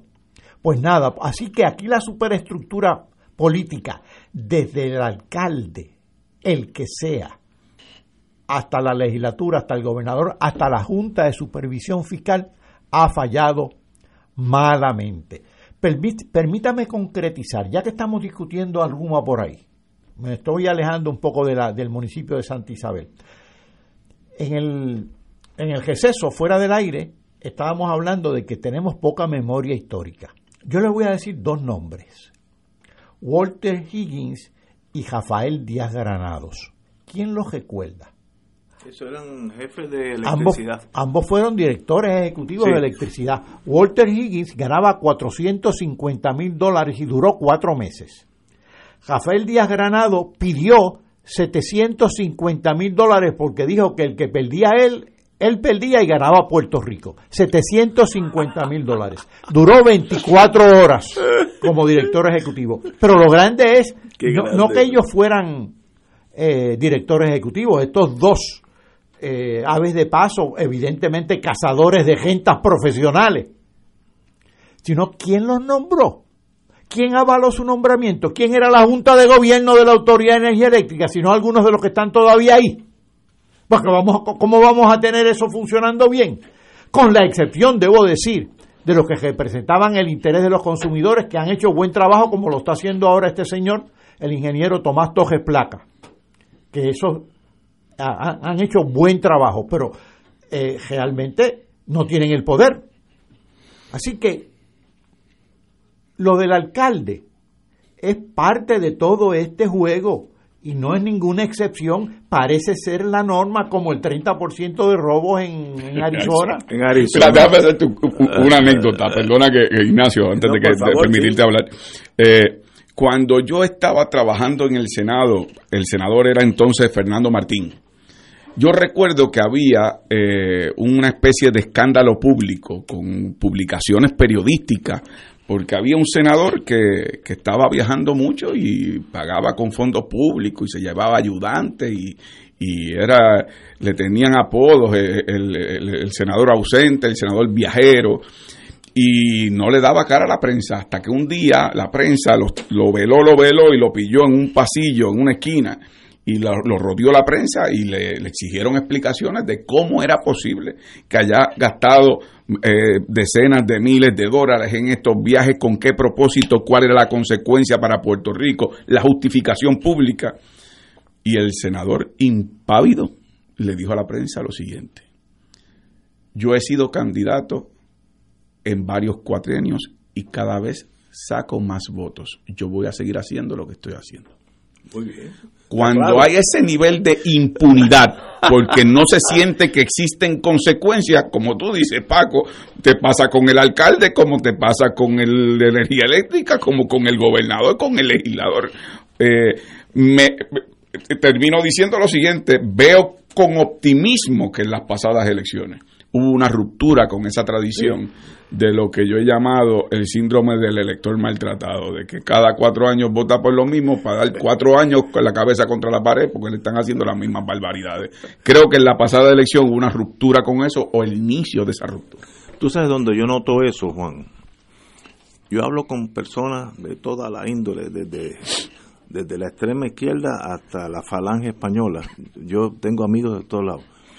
Pero no hay uno, uno que esté, esté satisfecho con, la, con, con la las relaciones, la economía, la política actual. No hay uno cuando tú notas que sencillamente todo el mundo está en alguna forma eh, decepcionado. Eso es como un volcán, eso va a salir como en Palma allá en, en España. Es- esa lava por algún lado va a salir, porque es que no hay uno. Yo y yo conozco gente de extrema derecha, extrema que yo le tengo hasta miedo, pues la falange se quedan cortos, pero tampoco están satisfechos. Eh, y la izquierda ni te ocupes, pues eso va a explotar. ¿Por dónde? Pues yo no tengo la menor idea, pero eh, lo- ninguno de los dos partidos mayoritarios pueden estar cómodos para las próximas elecciones. Ninguno de los dos. Porque es que el ambiente, tú sientes la hostilidad pasiva, pero esa hostilidad el día de las elecciones se, se, refleja en, en- en- en las elecciones, ¿no? Y antes la pega era esta ficción de que si tú votas por mí, que yo soy el candidato PNP, te traigo la estadidad. Y si tú eres popular, tú votas por mí, pues yo te voy a traer el Estado Libre Asociado en combo agrandado, con papitas grandes, refresco grande y toda esa cosa. Entonces, eh, llegó el momento en que la gente tampoco se creyó el cuento, que no es verdad. Eh, si, si la propuesta, la propuesta que está sobre el tapete en estos momentos para conseguir la estadidad son los cabilderos de la estadidad que tienen que hacer cartulinas no, no, no, no. A, a- a millas del Capitolio y de Casablanca. No, bueno, pues fíjate, No, no, apaga y cierra. apaga y cierra. Pero ahí hay una, una queja mía. Hay que hacer cartulinas, pero hay que hacer cartulinas elegantes, no una cosa. No, no, no. que- yo no tengo problema con la cartulina, pero un poco de decoro. De mínimo. no, imprenta. pero una. Porque es un desastre. Bueno, tenemos que ir a una pausa, amigos. Fuego Cruzado está contigo en todo Puerto Rico. La misma lo tiene todo. La misma para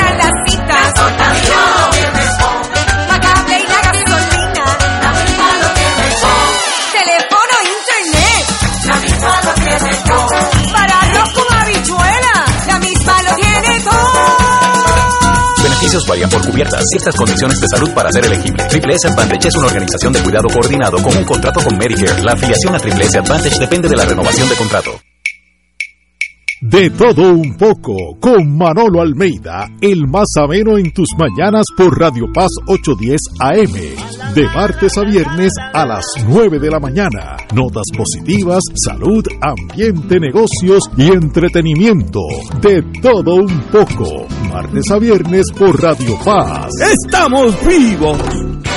Buenos días familia. Es la casa a la que siempre puedes llegar sin invitación. A las 10 de la mañana, Judith Felicie es tu anfitriona para conversar sobre medicina, psiquiatría de niños y adolescentes, artes, derecho, valores y fe. Todos los días por Radio Paz 810 AM. Buenos días familia. Donde una conversación parece demasiado corta. Buenos días familia. De lunes a viernes por Radio Paz 810 AM. Acompaña al Padre A la peregrinación en la Tierra Santa y Jordania del 3 al 17 de noviembre del 2021 o del 6 al 20 de febrero del 2022. Visitaremos las ciudades de Jerusalén, Belén, Betania, Jericó, Eilat, el Mar Muerto, Masada, Qumran, Tiberiades, Tapja, Cafarnaún, Caná de Galilea, Jafo, Cesarea Marítima, Tel Aviv y Cesarea de Filipo. En Jordania iremos a Petra.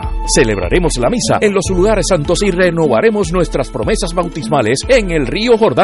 Marca ahora y reserva tu espacio llamando a Puerto Rico Viaja al 787-918-8989. Solo para vacunados, ciertas restricciones aplican. Nos reservamos el derecho de admisión. El Consejo de Acción Social Arquidiocesano CASA presenta su programa radial Casa de Todos, difundiendo el mensaje de la doctrina social de la Iglesia cada martes a las 11 de la mañana por aquí por Radio Paz 810 AM. Conoce este instrumento que utiliza los valores y principios del Evangelio para analizar nuestra actualidad social. Velamos por la dignidad del ser humano Casa de Todos, martes a las 11 de la mañana, por aquí, por Radio Paz 810 AM.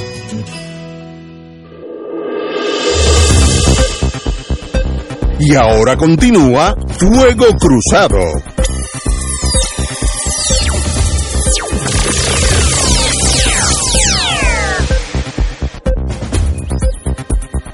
Amigos y amigas, eh, vamos a hablar, bueno, antes que todo, algo importante.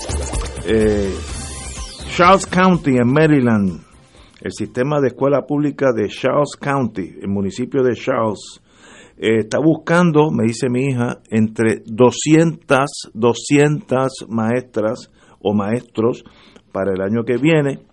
Eh, va a tener un seminario virtual de 3 a 5, octubre 26. Y los salarios el mínimo de una maestra en Charles County es 50.248 y si está cualificado 94.465, un poquito más alto de lo que pagan aquí. Y le dan 2.500 dólares para la, la mudanza. Y pueden llamar a aquellos que les interese. Teléfono 301, area code 301 934 934 7255 301 934 7255 Están buscando solamente 200 maestros a esos sueldos. Ah, y mi hija la- las atendería a ustedes personalmente si llegan, si llegan allá. Muy bien, vamos a los cabilderos de Washington. Eh, Lefranc es el que más reembolsos ha solicitado. Eso no necesariamente es negativo, porque si usted ha hecho más cosas en Washington, pues es el que tiene derecho a más reembolsos, asumiendo buena fe, ¿no? Eh, pero los cabilderos siguen teniendo cero posibilidad, o, cero hasta ahora, eh, cero posibilidad de contacto con, con los que mueven el, sistema, que no son los ayudantes, son los senadores, los representantes.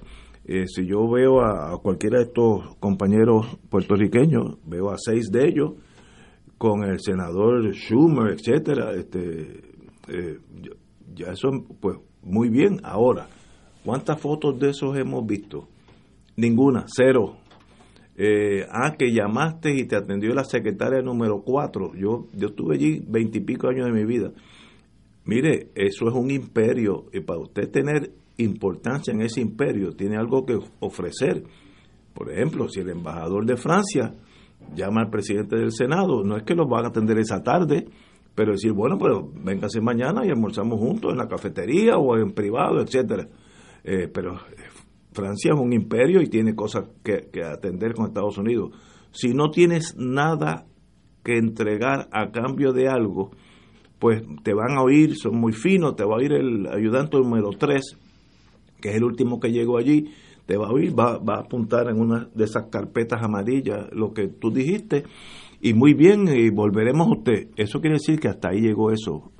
Eh, y yo siempre me pregunto, si usted fuera estadista, ¿qué tú tienes que venderles a Estados Unidos para interesa- interesarlo a ellos a hacer de Puerto Rico un Estado? Voy a ser eh, cínico para probar mi punto. Si tú tuvieras el yacimiento de petróleo que tiene lago Maracaibo, pues mira, un buen talking piece. Vamos a hablar nosotros de cómo ustedes se pueden integrar y yo me torno propietario del lago Maracaibo que tiene más petróleo que Texas. Ah, muy bueno.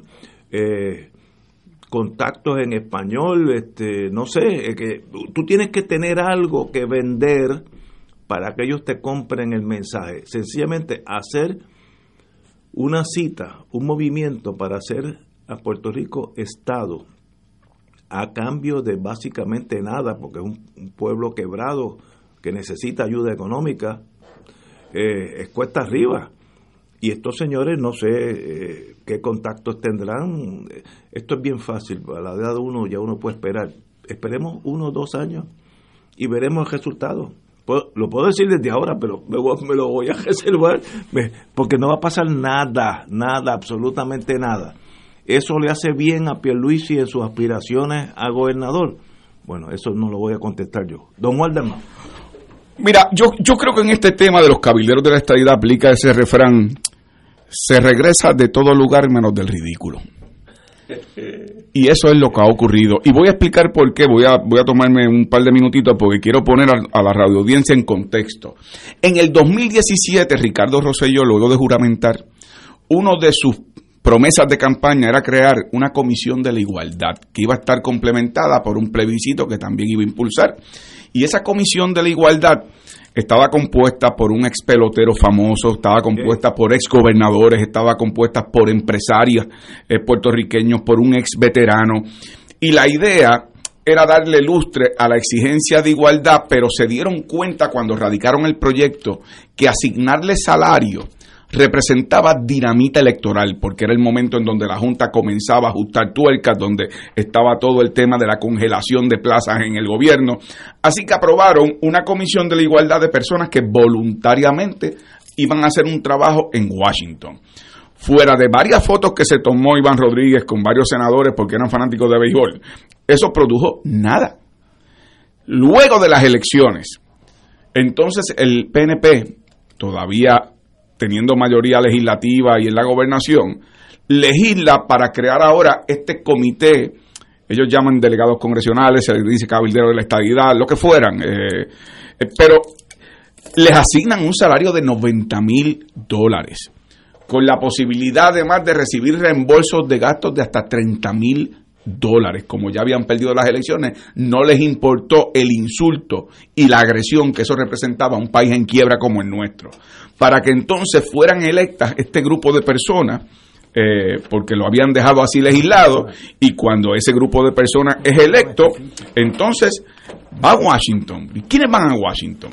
Personas que, que no tienen experiencia política, gubernamental, eh, en Washington no tienen ningún tipo de, de contacto, ni, ni, ni credibilidad, ni comunicación.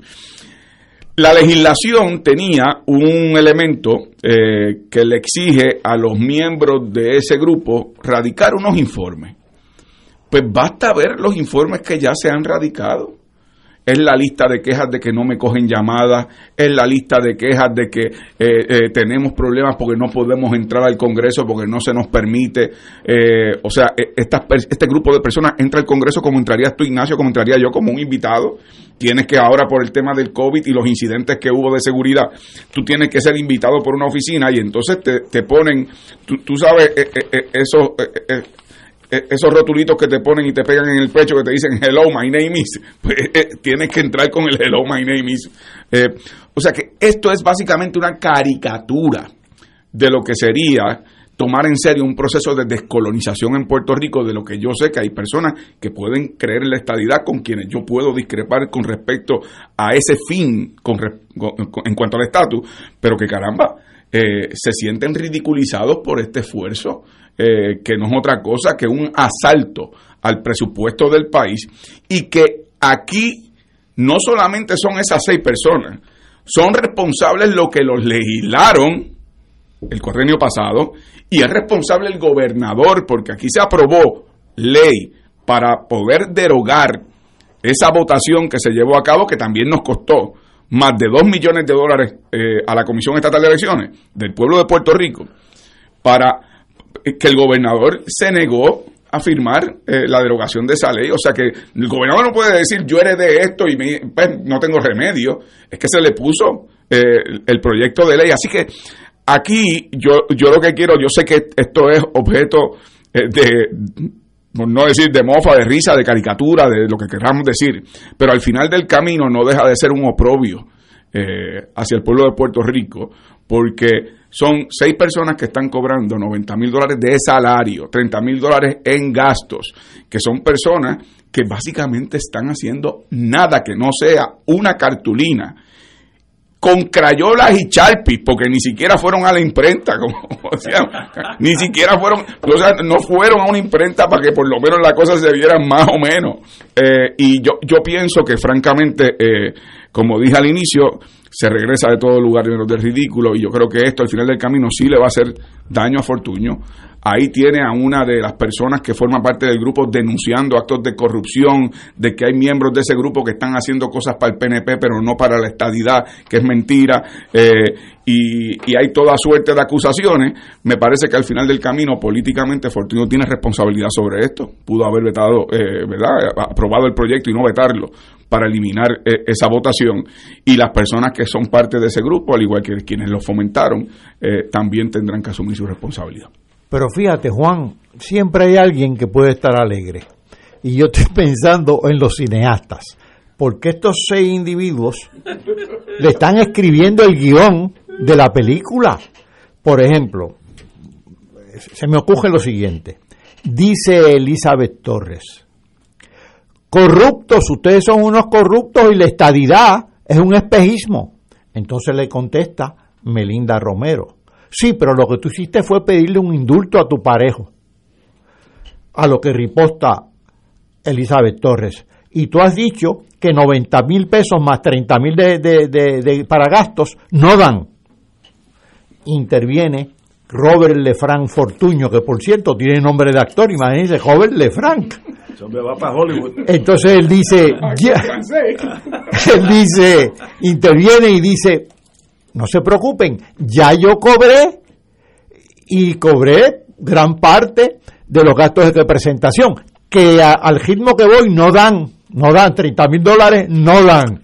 Eh, empecé con un almuerzo allá en Washington, en Washington, a unas damas, con unas damas. A lo que entonces cierra el diálogo eh, Rosselló, Rosselló diciendo, yo tengo mi cartulina y ahí, díganme si no hay ya por lo menos el esbozo de un guion para una película. Esto realmente es el ridículo. Es increíble que un partido estadista permita esto, porque esto le está hundiendo la estadidad. Yo por mi parte contento, allá ellos. El enemigo cuando comete el error no lo interrumpa, pero no hay duda de que el problema es que si fuera que no nos cuesta, pero los que pagamos contribuciones le estamos pagando esas vacaciones. Imagínense, son seis. 120 mil dólares, los 90 mil de sueldo más los 30 mil de gastos. Son 120 mil por seis. Más, alrededor de 600 mil dólares, más de medio millón al año. Así es. Y, ah, y por cierto, si es que no le suben el sueldo porque no les da. ah, bueno, tengo que quitar a Ricky, que no cobra, porque después de todo él se compró un- una casa de un milloncito de dólares allá en Virginia y debe tener muchísimas restricciones. Aunque sea domiciliado en Puerto Rico, según el Departamento de Justicia. Exactamente. Está está. Por un cuarto que ocupa supuestamente en la casa de los suegros. Es que podemos hacer el libreto nosotros ahora olvidado, es tiene toda comedia, razón. Todo es una comedia. Es decir, es difícil tomar en serio esto. el toque. Si esto no fuera tan, si esto no revelara la tragedia que es este país, pues movía Giza. Estados Unidos, vuelvo a la estadidad. Usted se mueve, hay un dicho vietnamita, soy quo, quiere decir muévete cuando tienes la ventaja táctica. Con esas dos palabras le dieron una pelea a los franceses y a los Estados Unidos en línea. Por tanto, este es el momento de tú moverte, si fueras vietnamita, eh, contra la adversidad americana. Este es el momento de tú moverte. Cuando Trump está 5 o 6, ¿cuántos? 50 millones por detrás de... de- no, no, no, no es tanto. Este, ¿Cuánto fue la... No, este Trump sacó 75 millones de votos y Biden 81. O sea, Pues que Trump seis. sacó 6 millones de votos menos nada más. Cuando eso está empate, es el momento de tú ir allí con la solicitud un territorio quebrado oficialmente y bajo la tutela del Congreso. Este es el momento de moverte. Eh, ¿Por qué no espera? Como a lo- los vietnamitas sabían esperar y, y a la larga ganaron porque saben cuándo atacar. Este es el momento de atacar con la estadidad. Tú tienes que moverte con la estadidad cuando haya algo en la agenda norteamericana que le convenga eh, hacer ese, ese tipo de business, como ellos dicen, es, ese tipo de arreglo. Si no, estás tocando puertas, en este caso ni se han abierto las puertas, así que tampoco es que está, eh, te están escuchando, ni eso. Y me da mucha pena saber que esto es como un sueño de niños, niños grandes jugando a Washington, este, y no, hace daño a la larga, porque decir, ah, estos son los loquitos que vienen de allá, de, de- ¿cómo, ¿cómo se llama esa isla? Puerto Rico, eh, eso, no, no, no, no nos atienda, y se acabó. Y, y, mañana cuando tenga un mensaje positivo tampoco te van a oír. En Washington tú tienes que jugar el, el juego de manejar un imperio, un imperio. O sea, Estados Unidos es un imperio que se mueve según los intereses de, de ese imperio. ¿Cuál es el interés de Estados Unidos aquí? Díganme uno, dime cuál es. Ah, la gente dice no, porque los que son estadistas y hay, algunos que quieren morir en la raya. Pero mira el mercado de Puerto Rico, Estados Unidos, eso también es una falacia. Yo fui abogado de una multinacional de tiendas por departamento y en Puerto Rico había 27 tiendas. Cuando tuve que ir allá a Detroit, que eran los headquarters, había un mapa del mundo entero y en Brasil tenían casi 500 tiendas. 500 en Brasil. Por tanto, el estatus no es lo que hace la, la relación comercial, es los intereses comerciales de ambos lugares. Así es que eh, nosotros tenemos, nosotros los estadistas tenemos que esperar hasta que llegue un momento dado donde haya algo de interés de Estados Unidos en Puerto Rico. Ahora mismo no hay nin- ningún interés. Así que está tropezando con las murallas de, de Kilimanjaro. Eh, y no sé, me da hasta pena o risa, no sé cómo uno reaccionar. Eh, esta gente le hace daño a Jennifer eh, González porque ella, ella es seria y ella es inteligente y ha hecho un buen trabajo, tiene el prestigio de la posición que tiene, que es oficial, tiene acceso a la cámara, etcétera, etcétera. Pero estos, estos piratas allí dando bandazos, chocando con las paredes, sin acceso, le debilitan su postura. Además, ya es, se entran a piñazos dentro del mismo, eh, eh, ¿cómo se llama? Dentro de los cabilderos hay disidencia. ¿Qué, qué imagen tú estás proyectando? No, de verdad que es algo...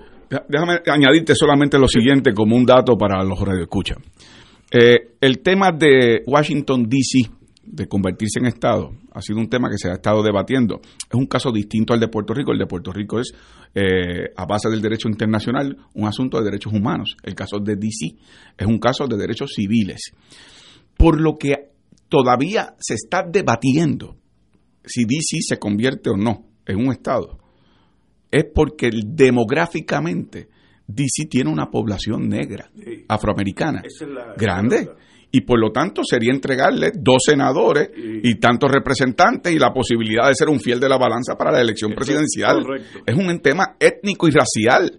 Y por lo tanto, el que le sumes a eso el tema de Puerto Rico, con esos seis paladines de, de la justicia, eh, se convierte realmente eh, en lo que yo estoy convencido es, es eh, enterrar la posibilidad de que se les tome en serio y como dice Ignacio, hay otros temas sobre Puerto Rico que uno quiere tener acceso a Washington. Yo he ido, me he reunido en Casablanca, me he reunido en el Congreso sobre distintos temas, entre ellos el tema del estatus, entre otros. Eh, pero, pero a uno lo reciben con respeto, pero si de repente el referente es que hay seis personas dando tumbos por allí con unas cartulinas eh, en las afueras, pues entonces cuesta arriba, cuesta arriba. ¿Tú recuerdas el dicho aquel que decía, cantar bien o cantar mal puede ser indiferente, pero estando entre la gente, cantar bien o no cantar? Pues mira, quizás tú te puedes mover en estas circunstancias, pero si te vas a mover, muévete bien. Si vas a bailar, baila bien. Tienes que ir con un proyecto coherente. Y un proyecto coherente no es estos seis empujando la estadidad. Un proyecto coherente en Puerto Rico sería ponernos de acuerdo en Puerto Rico con relación a la solución del estatus. Entre todos. Eso sería un proyecto coher- coherente ante Estados Unidos. Y eso precisamente es lo que no están haciendo. Que De ocurrió hecho- del 89 al 91 en un proceso de avanzada, claro. Exactamente. De hecho, lo que están haciendo es vulnerando esa posibilidad con esta, realmente, esta charlatanería, porque no se puede denominar de otra forma. Mientras esto pasa o no pasa, nosotros tenemos que administrar un país. Y uno lee las cosas en el periódico y uno se preocupa. Como administradora, ya, ya, me, ya me apeé de la, de- del mundo político. Energía eléctrica. Mire lo que voy a decir. En estos días hubo un apagón porque hay unas rejillas que se dañaron, eh, que hay que cambiar y el sargazo, algo nuevo, en, o sea, nunca ha habido sargazo, cuando las cartas marinas de España se referían como el mar del sargazo. De España, pues ahora llegaron y han cogido a estos muchachos desprevenidos, pero lo que dice la prensa es, Energía Eléctrica aún no ha solicitado propuestas para la adquisición de las rejillas evitan la entrada de sargazo en la planta. ¿Cómo es posible que eso pase? Como hubiera dicho mi jefe en General Electric, who is in charge? ¿Quién estaba a cargo de eso? Es incomprensible. Eh, todavía, mira, el área de suministro, yo hubiera ido, ido allí con un lanzallamas y no hubiera dejado a nadie en el área de suministro. Eh, el área de suministro de energía eléctrica aún no ha publicado la solicitud de propuesta. Miren, gobernador, nombre, eh, declara una emergencia en torno a esa rejilla, brínquenselo el año que vamos a perder esperando que 17 personas vengan con esas cosas. Si es una emergencia, se puede hacer mañana. Pero, y nadie en energía eléctrica pensó que era tiempo de cambiar esa rejilla. Nadie le está dando mantenimiento a nada hasta que un día estemos aquí hablando entre los otros tres a oscuras. Entonces, pues, ¿Cómo es posible? Esto no tiene nada que ver con el estatus, esto es gerencia. Y la gerencia de energía eléctrica, en este caso, que todavía no han solicitado la propuesta para ir a una subasta, eso toma un año. Así que estaremos el próximo dos años sin rejilla. Y si viene el sargazo, pues vuelven y nos apagan la isla. No hay nadie que se queje, o tal vez sea yo que estoy muy neurótico. Bueno, pr- primero, no es si viene el sargazo, va a venir. Va Somos venir. una isla del Caribe, eso es lo que viene. Y según ha habido el calentamiento global y los cambios climáticos, va a venir. Lo segundo, eh, ha- haces bien en señalar lo- los problemas que hay en el manejo del funcionamiento de la Autoridad de Energía Eléctrica eh, y particularmente el proceso de privatización de la distribución y generación. Eh, este fue el tema del sargazo, pero la semana pasada eh, eh, mi hijo no se pudo conectar a sus clases porque en casa no había energía eléctrica. Así que, pues, Gabriel, que toma clases a distancia, pues no podía conectarse. Y eso es lo que vive mucha gente todos los días en Puerto Rico. Eso es mínimo de calidad de vida. Súmale a eso los que dependen para su, su salud, el tener conexión, Habido eh, que ha habido personas que ya han fallecido precisamente por la dejadez con el tema de, de esas fluctuaciones energéticas, la pérdida de enseres y de personas que han tenido que entonces perder la compra, los suministros alimentarios. Eh, pero entonces, eh, eh, digo esto como último punto porque tú lo planteaste, pero quiero que Paco reaccione. ¿Cómo tú puedes pretender que este país, de alguna manera, tenga un nivel de desarrollo económico si tú no tienes un sistema estable a nivel energético? Bueno, pues no puede. Y hace escasamente unos meses aprobado, aprobaron en energía eléctrica lo que se llama el Plan Integrado de Recursos, que es una especie de hoja de juta de acción con el que nadie parece estar de acuerdo. Bueno, si tenemos un plan con el que nadie está de acuerdo, pues ese plan no se realiza. Con razón no compran esas rejillas de que tú estás hablando. Además, tenemos la misma gente que nombraron a Walter Higgins y a Rafael Díaz eh, Granados. Es decir, eh, eh, es una una escala de incompetencia sobre esto otra escala de incompetencia. ¿Tú recuerdas el nombre del que cuando hubo unos apagones decía que, que había unos animalitos en los eh, computadores? ese era el jefe, ese era el, director. Creo, que era Rodríguez de apellido, sí. Un, pues así, un ingeniero de primera. No se puede, no se puede. Animalito, imagínate tú. Y no van a poder porque es la misma superestructura política gobernando eso. Señores, antes que todo, Juan Dalmao, qué bueno que estás aquí. Oye, Ignacio, como siempre, gracias a ti por tu generosidad, al público que nos escucha. Gracias un millón. Disfruto mucho tu intelecto y tu personalidad. Ah, gracias, mi hermano, gracias. Gracias. Señores, hasta mañana.